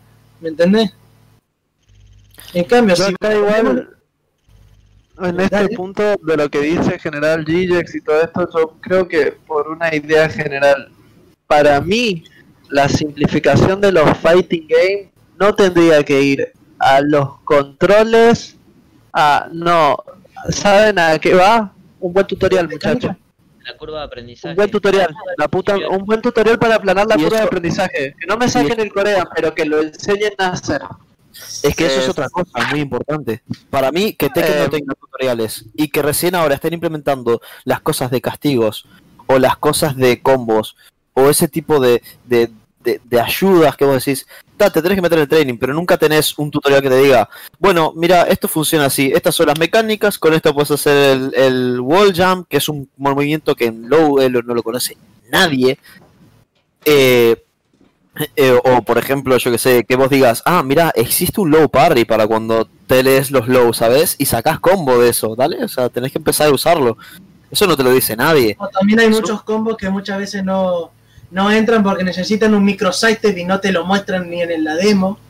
Claro, son cosas, Por son ejemplo, por co- ejemplo, los combos de Miguel. eh, exactamente, son cosas que vos decís, esto estaría bueno que lo mostraran, por lo menos, yo que sé, que, que, que enseñaran cómo se hace esto, cómo son las mecánicas. Un buen tutorial. Yo estoy de acuerdo totalmente con, con Nico en que Yo un buen también. tutorial puede salvar lo que viene a ser, yo que sé, capaz que no el cambio de mecánicas más extenso, capaz que un buen cambio de los timings, capaz, capaz que un buen cambio de los inputs, que vos digas, bueno, por lo menos este input esta vez no erró, o este input no lo metió tres veces y me cago el... el, No, pero el- yo creo que eso de los inputs, yo creo que eso de los inputs es netamente eh, mala, mala optimización del juego. ¿ya? Eh, en todos sí. lados tú tienes ese problema. Obvio En sí. todos lados tú tienes ese problema. Pero por ejemplo, lo que ustedes dicen, que, que apoyo también, es el hecho de los tutoriales. O sea, hacerte un buen tutorial. Un buen tutorial. Por ejemplo, no sé quién aquí ha jugado KOF 13 o los KOF. ¿Quién, ha jugado KOF en arcade? No, en arcade no. ¿En arcade? Sí. En arcade, sí. Sí. No, Angry, En el ¿tú recuerdas algún tutorial de KOF? No, ¿En el las- arcade? en las arcades directamente no hay tutoriales, es darte piña contra el que venga. Manejate, haz lo que puedas. ¿cierto? Segundo, ¿alguien aquí ha jugado aparte eh, un Street Fighter? ¿Un arcade de Street Fighter? Sí, el Street Fighter 2, eh, el Tier de Strike. ¿Tutorial? ¿Qué es eso? ¿Se come? Había un, eh, acuérdense que en el Street Fighter apareció una mecánica del parry, que era para adelante antes del golpe. ¿Tutorial? Eh, que te salga de casualidad y decís, ¿qué hice? ¿Qué pasó? No era- eh, de hecho, había un tutorial, pero no era un tutorial, era un minijuego que salía entre medio, que te decía, hace esto, cuando le llega la pelota. Claro, Pero no eso te, no es un pero tutorial. no te dice, che, esto lo podés hacer para evitar golpes. Exactamente. Y después Eh, ves algo y Mortal Kombat. Mortal Kombat, ¿ustedes se acuerdan si existía un tutorial para aprenderse los lo, los finishing? No. ¿O cómo jugar el juego? No, a alguien le salió de No. casualidad alguno, lo vio en alguna revistita y bueno. Sí, lo sí, los, los Fatality normalmente venían o en la revistita que venía con el juego si Sí. salía en alguna consola, o en algunos casos, como el caso de Street Fighter 2, que te salían los comandos en la propia caja del arcade. Ya. También. Pero por ejemplo, eh, en Mortal Kombat en arcade no había, no estaban los combos. O sea, tú no, no tú ibas a un arcade a jugar eso o Killer Instinct y no tenías nada. En el Killer Instinct tampoco había un tutorial de cómo enseñarte a extender un combo o a hacer un, un, un ultra. Entonces, Claro, eso, eso a medida de eso lo aprendías con la comunidad. Claro, pero, eh, con- claro, pero es que el punto está ese. Tú lo aprendías con la comunidad. Y si tú eres un novato que quieres probar un juego de, de, de fighter y decir, ¿sabéis que me gustaría aprender a jugar un fighting game? Y decir así, em, y ver si me, me gusta, me pica el hilo. Pero si yo voy a jugar y entro online y me sacan la cresta con cuestiones que yo nunca he visto, no está en el tutorial, busco el tutorial aquí en el tutorial main y me sale que no hay nada. ¿De dónde aprendo eso? Tendría que, tendría que meterme A en lo que es la comunidad en sí. Pero si yo no ¿Sabes quiero ir a la comunidad, ¿Sabes cuál es el si tema? quiero jugar como si fuera un party game, como si fuera un Smash, que yo creo que los fighting games están evolucionando bastante a la parte de ser offline a empezar a dividirse. Es decir, vos antes jugabas offline a los fightings y solo jugabas offline. Ibas a las maquinitas, ibas a los arcades, jugabas con la gente, ¿no?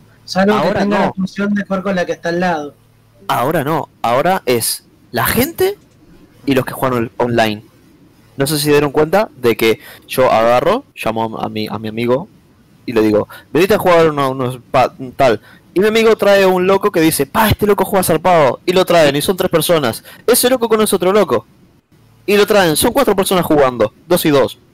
Ese loco tiene otra, otra, otra máquina. Y se ponen y hacen un setup. Y agarran esos locos y traen a cuatro locos más. y acaban siendo una comunidad adentro de una casa jugando embichados como los hijos de puta. Eso, últimamente, ¿cuánto pasa? Díganme cuántos habrán hecho eso ahora mismo. Supongo que Chris, pero porque queda con los amigos. Pero ¿cuántos más?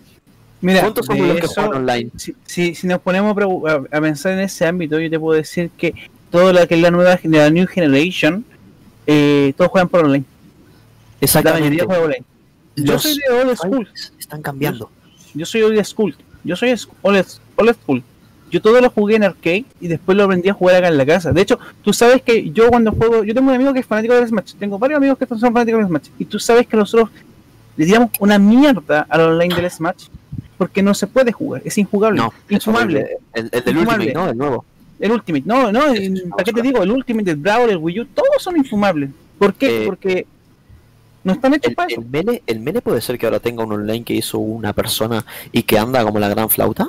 Puede ser. sea, No, eh, hay un online, hay un online que Sí, tiene sí, un sí. Sí, sí, Lo de hecho yo lo tengo. todo. Si quieren lo puedo streamear un día de estos para que lo vean.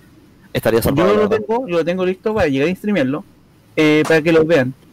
Eh, hermoso. Lo único malo es que como ya no juego, no he jugado mil hace tiempo, estoy manquito. Ahora, ahora Pero- lo- a, lo que quiero, a lo que quiero llegar con todo esto es, si los fighting games están creciendo, porque yo creo que ahora mismo todos nos reunimos porque todo el mundo jugó ya sea Tekken el 7 o sea Dragon Ball, como es el caso de Chris de Grullita, o sea, ya sea Street Fighter 5, ya sea Mortal Kombat tal, y esos juegos, mentira, yo de chiquito jugaba al Tekken así, con la palma de la mano tocaba todos los botones a la vez. O sea, yo solo quería, yo solo quería ver cómo, cómo daba vueltas el Eddie. O, o la Christie. O sea, o, o, o- o ver, o ver cómo, cómo, Jin hacía esto. Y te tiraba el, el Revenge, ¿no? O sea, mentira que mentira que alguien jugaba, o sea, de chico ah, jugaba ahí, no, porque quiero aprenderme el frame de- de- de- del Down 4. no, no, no. yo, me acuerdo que recién de- en Tekken 6 quería aprender a launchear. Launchear para meter un combo, eh. Y mirá cuánto me acordé, boludo, eh. O sea, Exactamente. me, me vas a- te digo algo, me vas a creer que yo recién a estas alturas, jugando Tekken 7, aprendí que el- los combos no son los strings que yo veía en el juego. Claro, Yo que- cuando jugué, te- que aprendí a jugar Tekken, yo pensé que los combos eran los strings que habían. claro, y ahora cuando tú me dijiste que tiene un launcher, que tiene esto, que tiene lo otro, dije, pero what the fuck is that? O sea, ¿Qué onda? Sí. Es chicos. que es lo- es lo que más Comi-. Cominauta- Cominauta dice algo. Y no piensan que con Fight, eh, Fight K2 KD2. Uh, sí, Ah. eh, un, un chispazo nuevo. va. Yo noto que se sumó gente nueva y cada día veo un montón de gente para el lobby de varios Es que juegos. realmente yo a día de hoy creo que los fighting games están viviendo una era dorada. Te tiro lo siguiente, Por- te tiro lo siguiente. que- Un juego que es difícil, pero tiene su modo simple y que está reviviendo ahora. Guilty Guilty Gear. Gear. Guilty Gear Star, eh, el Rev 2, está reviviendo El un montón. Una, porque se, está todo el hype del Strive de nuevo que va a salir. Y otra, porque es un juegazo y en realidad es poco conocido, justamente porque es un juego que es muy difícil de masterizar.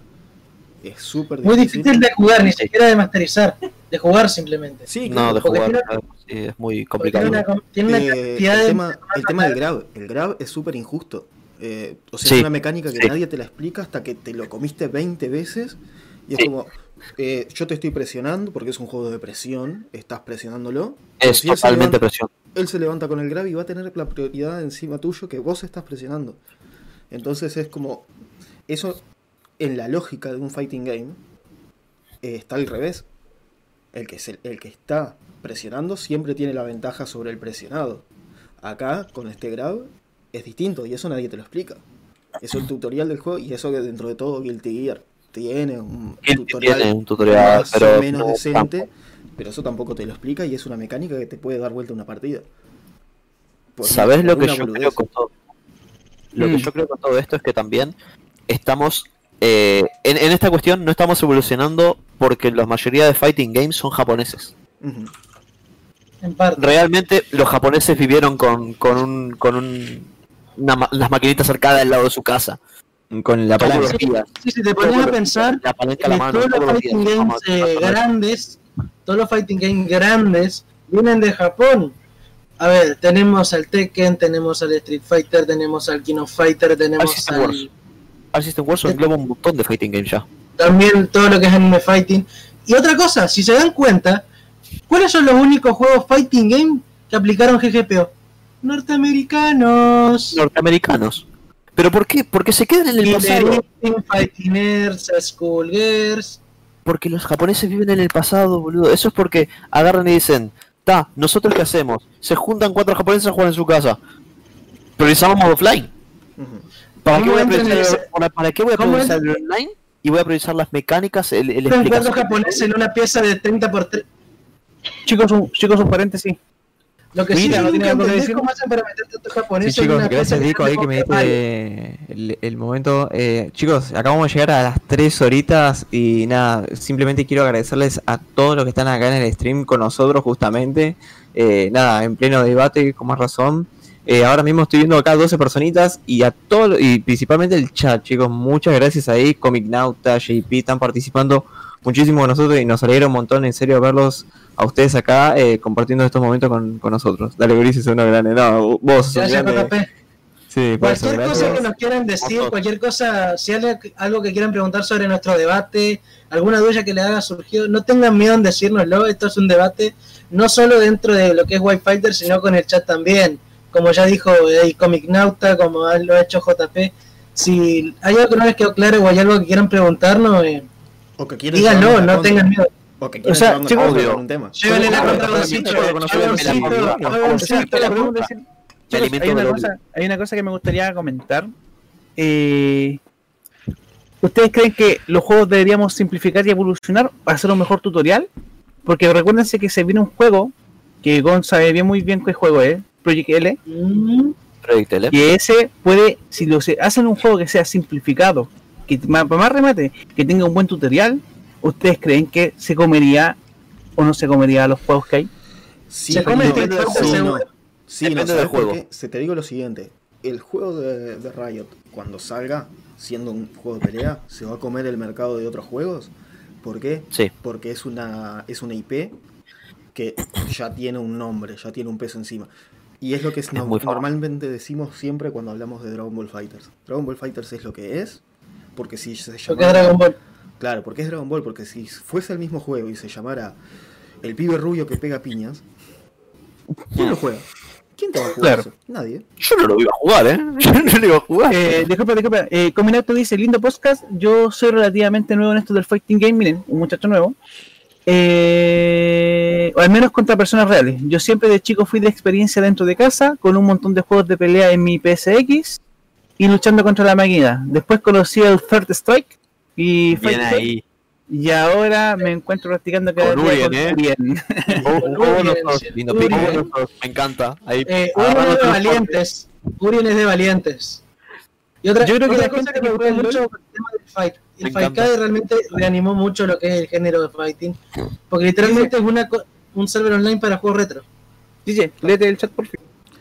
Ahí, JP. Sí. Yo creo que la gente que juega el LOL seguirá jugando LOL. No creo que esto se, primero se pase a este fighting game de Riot. Eso sí, No, mucha gente va a eh. entrar a los fighting games con este de Riot. Y en sí Ojo, y no no. por el LOL. Porque, eh, ¿Sabes porque, a ver, va a eh, va, a tener, va a tener peso del conocido por ser del LOL, pero no por eso va a ser exitoso. Claro. Está o sea, diciendo, mucha- ¿no? Ese es mucha el punto gente- al que voy. Se va a comer el mercado en ese el sentido, pero no quiere decir que después vaya a ser el éxito. Se va a comer el O sea, mercado no va a ser éxito. seguro. O sea, Eso seguro. O sea, a ver, la gente juega el juego de Riot porque es el LOL. Quedémonos ahí. Si sacan un fighting del LOL, va a depender si el juego del fighting es bueno. No va a importar mucho que sea del LOL. Lo que va a hacer es que mucha gente lo mire. Pero después vamos a ver cuánta gente se queda en ese juego. Exacto. Ahí te la joda. Igual tengo, tengo una Es, es algo que pasó con el Dragon Ball, eso. O sea, el 80% Sí. de la gente se Sí. fue después de no sé cuánto, Sí, poquito tiempo fue. semana. Primera semana. Después de la primera Eso, semana. semana. se fue el- Porque lo 80%. que uno O decía, sea, cualquier va- juego va a de recuperar el Cuando ven que nombre. les parten el culo y no entienden por qué, se van. Pero es normal. Con autocombo. Obvio, y con auto como el tago. Digo, perdón. No, ¡No! Le rompiste la cámara, digo. A ver, acá hay, hay otro, eh, chicos, acá hay otro comentario de Comic Nauta que me llama la atención. ¿Saben que tienen que evolucionar los juegos de pelea anime? Esos que son 3D y super rotos. Eh, Eh, el tema del, del ¿de anime combat, del El anime fighting, fighting. eh, no son Tenés- 3D como tal, son un 3D falso 2.5D. Porque el fondo es 3D, pero el juego en sí se juega como un 2D. Empecemos más o menos por ahí. Después, lo que es evolucionar, eh, está bueno eso de innovar, pero tampoco le tenés que quitar la esencia del juego. O sea, si algo nació como un 2D, eh, es muy difícil que pase a un 3D bien. Te doy un ejemplo, cuando Mortal Kombat pasó del Mortal Kombat 3 Ultimate al Mortal Kombat 4, se dio contra la pared, pero de una forma que muy poca gente siquiera recuerda ese Mortal Kombat. Después reviraron un poco las tuercas y llegó Deadly Alliance, que le fue un poco mejor. Pero el paso del 2D al 3D es un paso serio y es un paso muy jodido si no se hace bien. Ahora tengo que hablar Así una que- cosa con lo de JP. Eso. Mira, JP, Dale. vos que decías, yo creo que la gente que juega al LOL seguirá jugando al LOL, no creo que estos eh, los teams se pasen al LOL, el fighting de Riot, y van a decir que yo gano más dinero jugando al LOL que a este fighting game. Acá yo creo que te equivocás, ya que es un juego de Riot. Los juegos de Riot, eh, yo no sé si viste los Worlds o cualquier torneo que hace Riot Games, son cosas enormes, gigantes, son cosas con mucho dinero detrás. Y vos decís, sí, está, pero en un fighting game no sé qué. ¿Sabés la cantidad de promoción, eh, de- la, la cantidad de empresas que va a llamar esto? Que Riot saque su fighting game y van a empezar a comprar gente como locas. Van a, van a decir, necesito alguien que juegue fighting, necesito alguien que juegue fighting y juegue bien. Le pago tanto, ¿no? y van a agarrar a Dura, van a agarrar a, a, Claro. Eh, van a agarrar a Blitz, van a agarrar a todos, a todos los que puedan, a todos. ¿Por qué? Porque van a querer que su camiseta, su estampa, su logo vaya a estar en los que en lo que vaya a ser Riot. Entonces Claro. eso va a generar mucho dinero y va a generar una mayor cantidad de gente queriendo entrar. ¿Por qué? Porque va a generar expectación. Y la gente va a decir, uh, ¿y esto cómo es? No, mirá, tremendo combo, cosas así. Eso que vos decís, los fighting games son juegos de mayor botones y después te, te vas dando cuenta de que en realidad decís, pa, funciona con frames y tenés frame traps y O sea, tenés que eso que moverte, mucha gente que- y vos decís, ¡plas! Te explota la cabeza. A mí me pasó, a mí me Eh, pasó. Eso es una, eso es una visión, disculpen la, la conclusión, pero es una, una definición de ignorante. Eso de que jugar juego de pelea es simplemente romper botones. Si vamos al caso, entonces alguien que juega StarCraft, yo le digo rompe ese clic del mouse. No, claro, pero por, por eso te digo. no, a ver, a ver, Disculpen, cuando- chicos, disculpen chicos, que estoy viendo la cara al, Grullita y parece que quiere decir algo. Sí. No, no, no. Ahora mismo ¿No, no, no? Ah. quiero que terminen Ah. ellos. Te, te doy ¿Sí? después a vos, Dico. Sí. Y ahí sí vamos, vamos Mira. yendo para las recomendaciones, chicos. Yo lo que quiero, lo que quiero Sí, decir de todo esto. Ah, ¿querías hablar, Diego? No, no, eh, quería decir que entiendo perfectamente lo que a lo que te referís vos con ese hecho que Es que, la facilidad de los fighting es, o sea, volviendo al tema que queríamos hablar, que si los fighting se están haciendo más fáciles, o sea, yo creo que como comentamos, un mejor tutorial, una mejor guía para hacer la curva de aprendizaje más leve a los nuevos jugadores es necesaria, pero simplificarlo no, porque a mí lo, también lo que me dejó sorprendido y lo que me está gustando de los fighting es la complejidad que tienen de fondo cuando empezás a jugar. Porque yo también cuando empecé a jugar pensaba, no sé, en un combo o en la presión y cosas así, o sea, hasta ahí llegaba mi conocimiento. Y después entré y empecé a aprender todo lo de las frames, qué es una hitbox, cómo funcionan Sí. las frames, por qué el golpe de él pegó antes que el mío. Entonces, si querés ser bueno, no te queda de otra que estudiar y leer y buscarlo. Pero eso es lo llamativo. Eso es lo llamativo. Si no te gusta eso, directamente los fighting no son para vos. Es difícil, sí, porque tenés que ponerte y leer y aprender. Pero eso es lo divertido, creo yo. Yo mismo, yo mismo, voy a poner mi ejemplo, ¿va? Mi ejemplo adentro de, esto que son los fighting. Yo, cuando salió Dragon Ball, dije, mira un juego de Dragon Ball, no me lo voy a comprar. Tal cual, ¿eh? yo jugaba LOL, y jugaba LOL, y después jugaba LOL, y a- algún CSGO, ya está, ¿no? Yo jugaba LOL, ya está. ¿Qué, qué pasa? Un amigo me dijo, ah, dale, comprate ahí eso y jugamos unas partidas y jugamos ahí con el con el Goku y, yo dije bueno está me veo que me compro Eh, pasó el mes y dije "Ah, me lo compro ya fue además tipo lo encontré en rebajas dije ah, dámelo me lo compré me lo instalé. Entré al juego no entendía una verga una verga entendía veía cosas destellos por todos lados y mi personaje se movía hacia adelante y hacia atrás y decía bueno está está bien yo qué sé pero pasando tiempo y viendo videos, porque de repente esto es muy importante, la cantidad de contenido que se está haciendo ahora mismo de Fightings es increíble y cada vez es más grande y eso llama a muchas personas. Viendo videos, viendo a Jinky Saragi diciendo, oh, mirá, el 2H, y yo, ¿qué, qué es eso? Jinky ¿Qué? Sarai Ah, dice me decía lo mismo. "Netas y melones. Los melones. Ento- Entonces ahí fue cuando empecé a ver cosas y decir, ah, pero pará, mirá, esto tiene un lenguaje. Ah, pero pará, mirá, esto funciona así. Ah, este combo se hace así. Y yo jugaba a Freezer, boludo. Nada que ver a lo que juego ahora. Jugaba a Freezer. Me quería cortar las pelotas, pero bueno, yo eso es una cosa aparte. Agarré y empecé a estudiar el juego. Empecé a elegir los personajes. Empecé a estudiarlo. Mi amigo, mi amigo, dejó el juego y yo seguí jugando.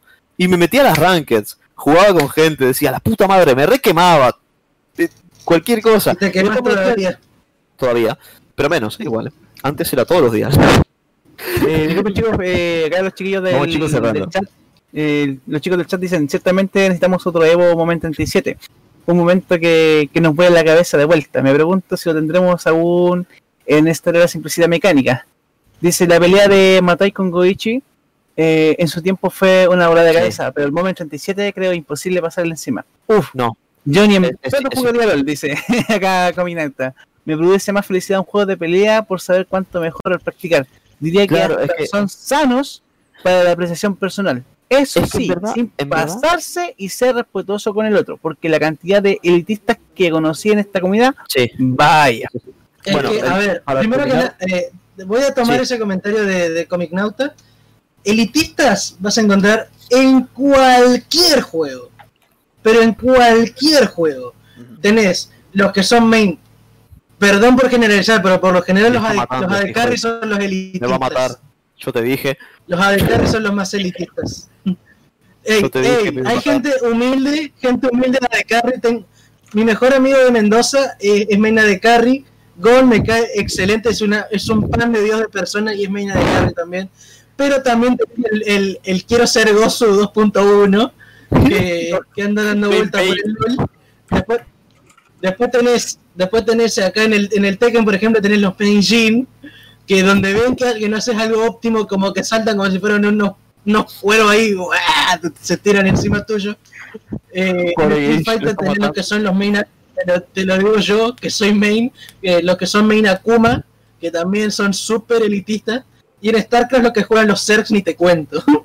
Los main Broly somos honestos, buenas personas y humildes. Mentira, Ryu. justo Camión los cada los main Broly, No. No, no, no que. Broly, te lo voy a decir, lo voy a hacer como alguien que tiene los dos Broly en el equipo. egoísta. Tuya. Ah, Eh, déjeme, déjeme hablar a mí que yo de esto sé. Yo tengo los dos Broly en el equipo. Tengo los dos Broly. Tengo los dos Broly en el equipo. Y yo solamente tengo una sola cosa por la mente. No sé qué hago aquí, ni sé lo que tengo que hacer. Todo lo que hago es atropellar gente con el camión. Los camionazos, los camionazos todos.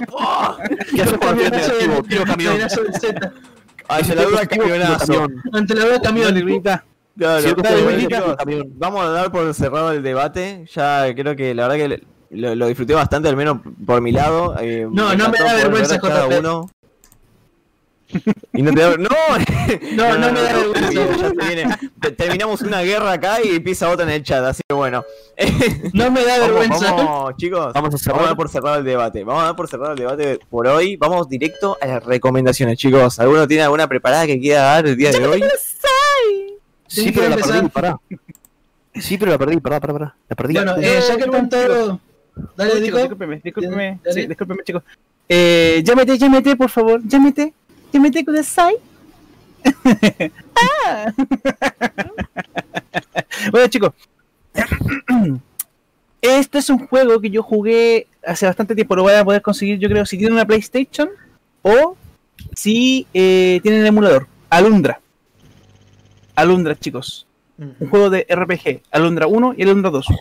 Buenísimo. Uno está en el mítico y clásico eh, 2D tipo... eh, ¿Cómo se llama este juego? Para que lo tengan claro.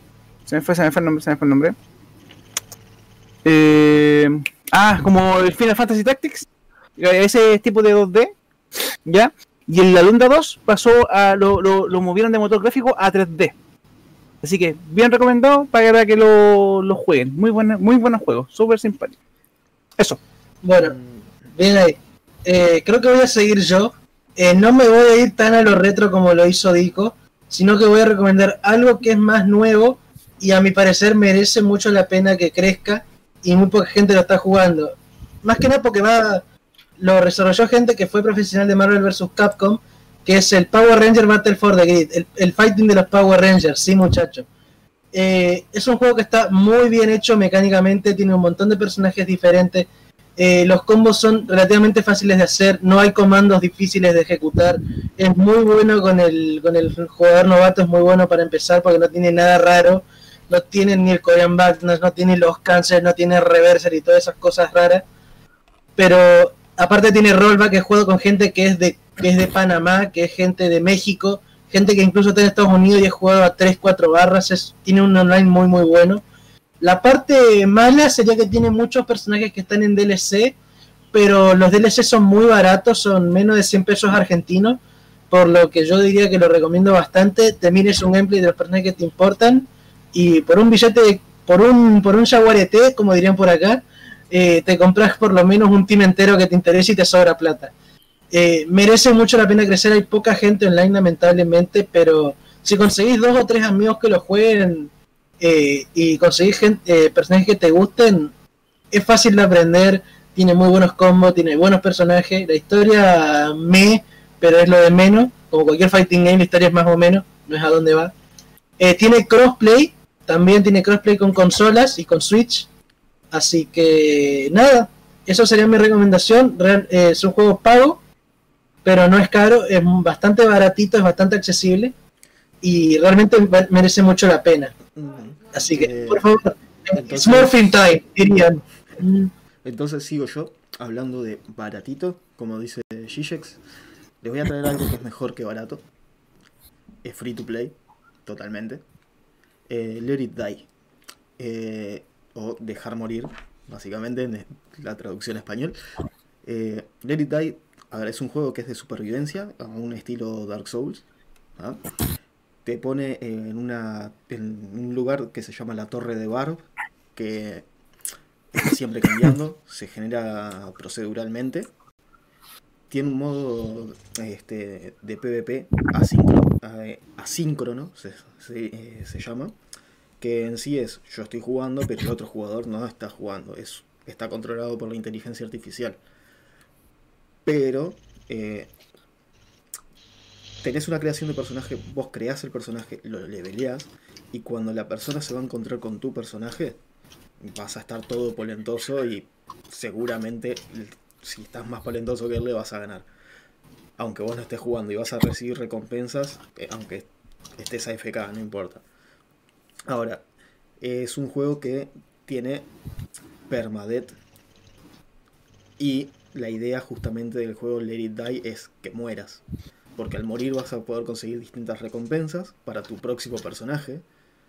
Y, o sea, es- está bastante bueno. Vas eh, teniendo progresión de las armas. A medida que vas usando un arma, vas ganando experiencia con ella. Conseguís habilidades nuevas para esa arma. Aunque esa arma sea un pedazo de caño que te encontraste tirado. Porque lo puedes usar como arma. Eh, así que es una recomendación muy buena. Es bastante pesadito el juego, pero este es gratis. Es gratis, es online y está en Steam. Así que 10 puntos para que lo prueben. Y no sé quién va a seguir.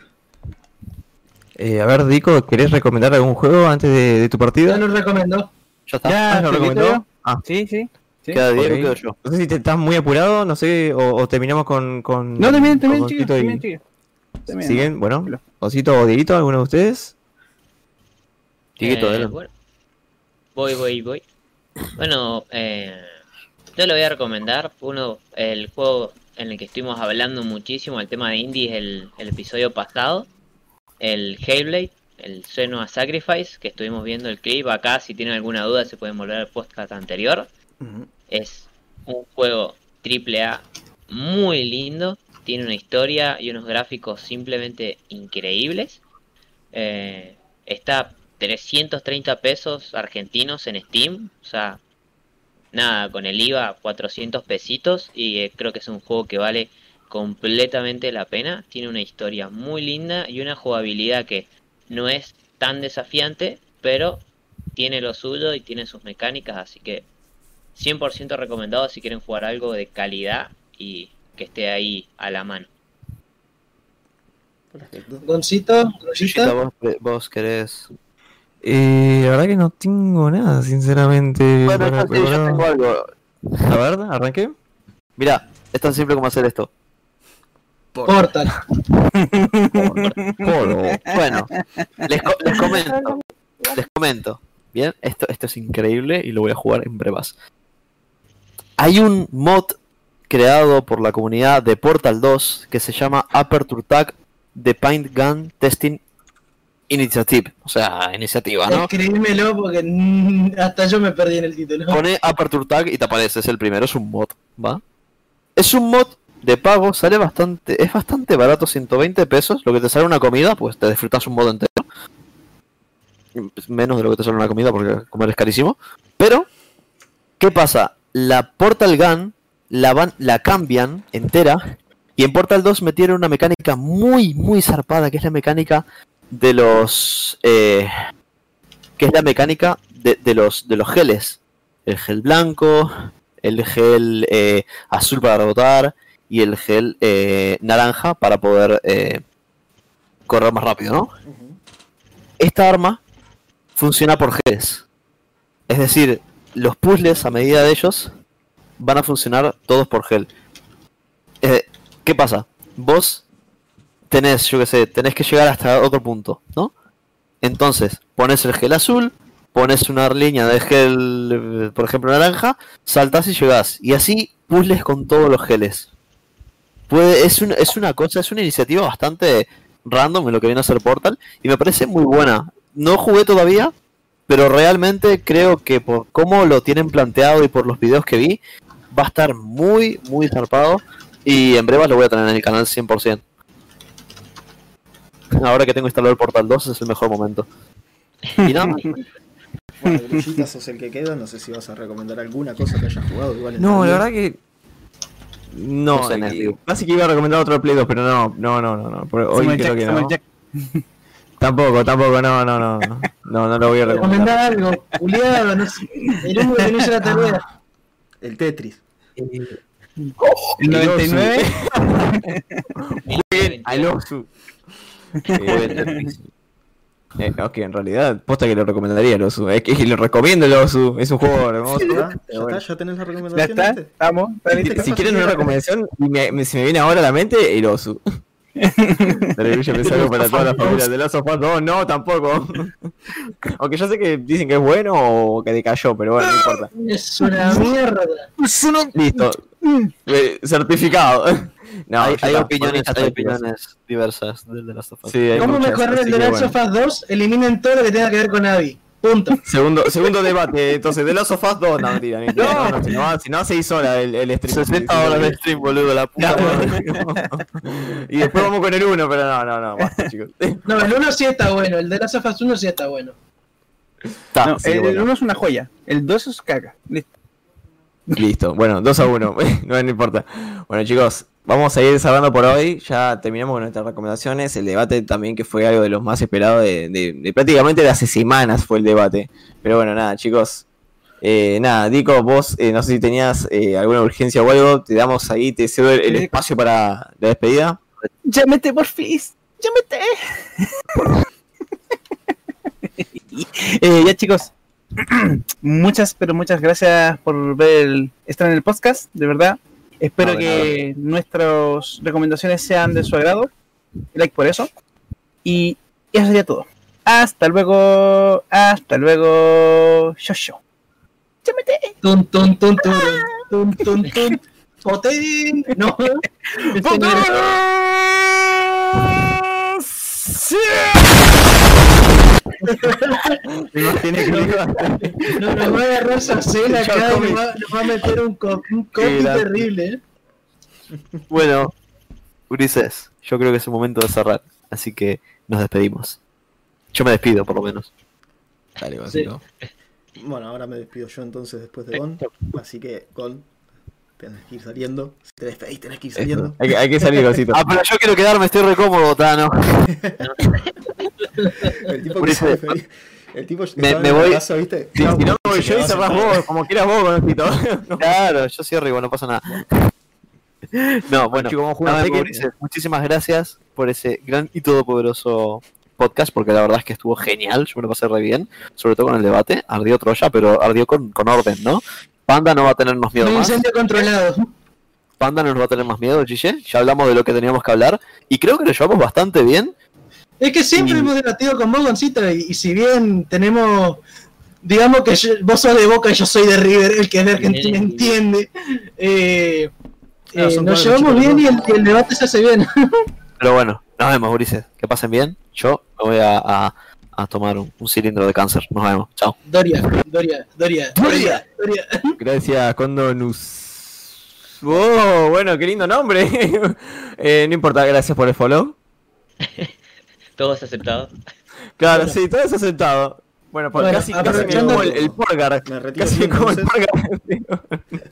Me retiro yo entonces, gracias a todos los que estuvieron ahí. Este, busquen esas recomendaciones que son todos juegos muy buenos. Creo que el menos bueno de todos los que recomendamos es el que recomendé yo, pero realmente no porque él tirarme abajo a mí, sino porque dentro de todos esos es el peorcito. Pero vale la pena. Así que nada, gracias y los esperamos la semana que viene. Y acuérdense, en YouTube y en Spotify están los podcasts anteriores. Así que nada, chau chau. Adiosito. Se nos Wangri. Y bueno, lo seguiré yo también. Estuvo muy bueno el debate de hoy, todos los temas. Ahí quedaron volando las recomendaciones. El hecho de que LOLcito va a cagarla de nuevo. Nada raro con Rito. Pero bueno, estuvo bastante interesante. Y acá los dejo, muchachos. Vayan cerrando nomás.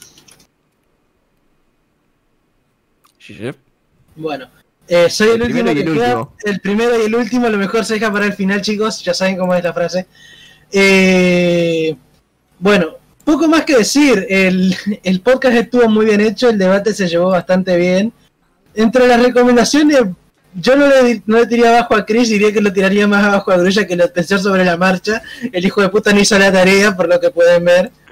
Así que, bueno, Dico ya le copió a Cell, así que voy a copiar a alguien yo también. Y en este caso, eh, bueno, no tengo más nada que decir. y lo van a ubicar si juegan Fighter, así que, bueno, chau.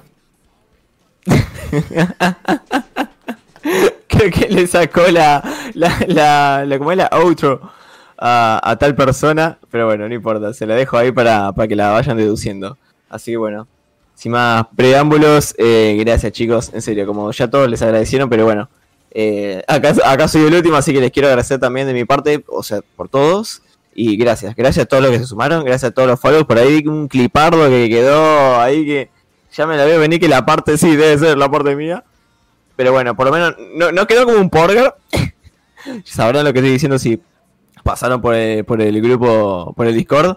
Así que nada, gracias chicos, en serio, muchas gracias a todos los que estuvieron hoy. Espero que hayan disfrutado eh, todo, básicamente, de las noticias nuevas que estuvimos dando, que se nos iba de las manos todas las noticias, pero es que cada noticia que enganchamos es como que, eh, nada, no sé, no, como no nos ocupa tanto esos temas, es como que se nos van de, y, y nada, y si fuese por nosotros, este, este podcast duraría un montonazo más de horas, pero bueno, necesitamos poner un fin en cierto punto. Así que nada, eso fue por las noticias. Eh, bueno, el análisis de juegazo ahí que mostró Chris, muy bueno. Y, y ni hablar, bueno, del debate final eh, sumado a las recomendaciones. Así que nada, que fueron un punto clave para el podcast de hoy, que, que nada, muy, muy lindo. Al menos yo lo estoy diciendo de mi, de mi lado. Así que nada, chicos, un placer. Y un placer a todos, en serio, los que estuvieron en el chat. Comic Nauta, muchas gracias por cómo participaste. JP, Ryu. Bueno, ahí también está Venom, Dico. Eh, no sé si estás por ahí, Chris, pero bueno. Eh, a ver, no creo que se me escape nadie, pero bueno. Mil disculpas si se me escapa alguno, pero bueno, eso. A todos ahí en el chat, mil gracias. Los foros nuevos también. Así que nada, me estoy despidiendo. Nos estamos viendo el próximo sábado. Ah, eso sí, no se olviden seguirnos en las redes. Acuérdense que estamos en YouTube. ¿sí? Este podcast eh, es divino para YouTube. Así que hola YouTube, hola Spotify, Spotify también. las redes, ni hablar de las redes, por favor, síganos ahí. Estamos en Instagram, ¿sí? Obviamente con el nombre Wi-Fighters. ¿Qué más? Twitter. Estamos en Twitter, obviamente. Den ahí un Ricky follow ahí en Twitter. A ver, ¿alguna red más que me quede dando vuelta? No, ya está, es, eso. Eh, darnos el follow acá. Y después al Discord que es ahí, es, clave. El Discord es, es clave. No, no, sé, no quiero poner como el más importante, pero bueno, ahí estamos ahí, podendo dialogar con ustedes, preparar las cositas nuevas, las cosas que nos quieran aportar nosotros, eh, ustedes a nosotros, eh, todo. No, no, no, X, video no, no, quede tranquilo que no. Eh, quizá en un futuro. No, mentira, mentira, mentira, mentira, mentira. Así que bueno, chicos, muchas gracias a todos, en serio. Yo ahora sí me voy despidiendo. Yo soy Grulla, nos estamos viendo la próxima. Bye, bye.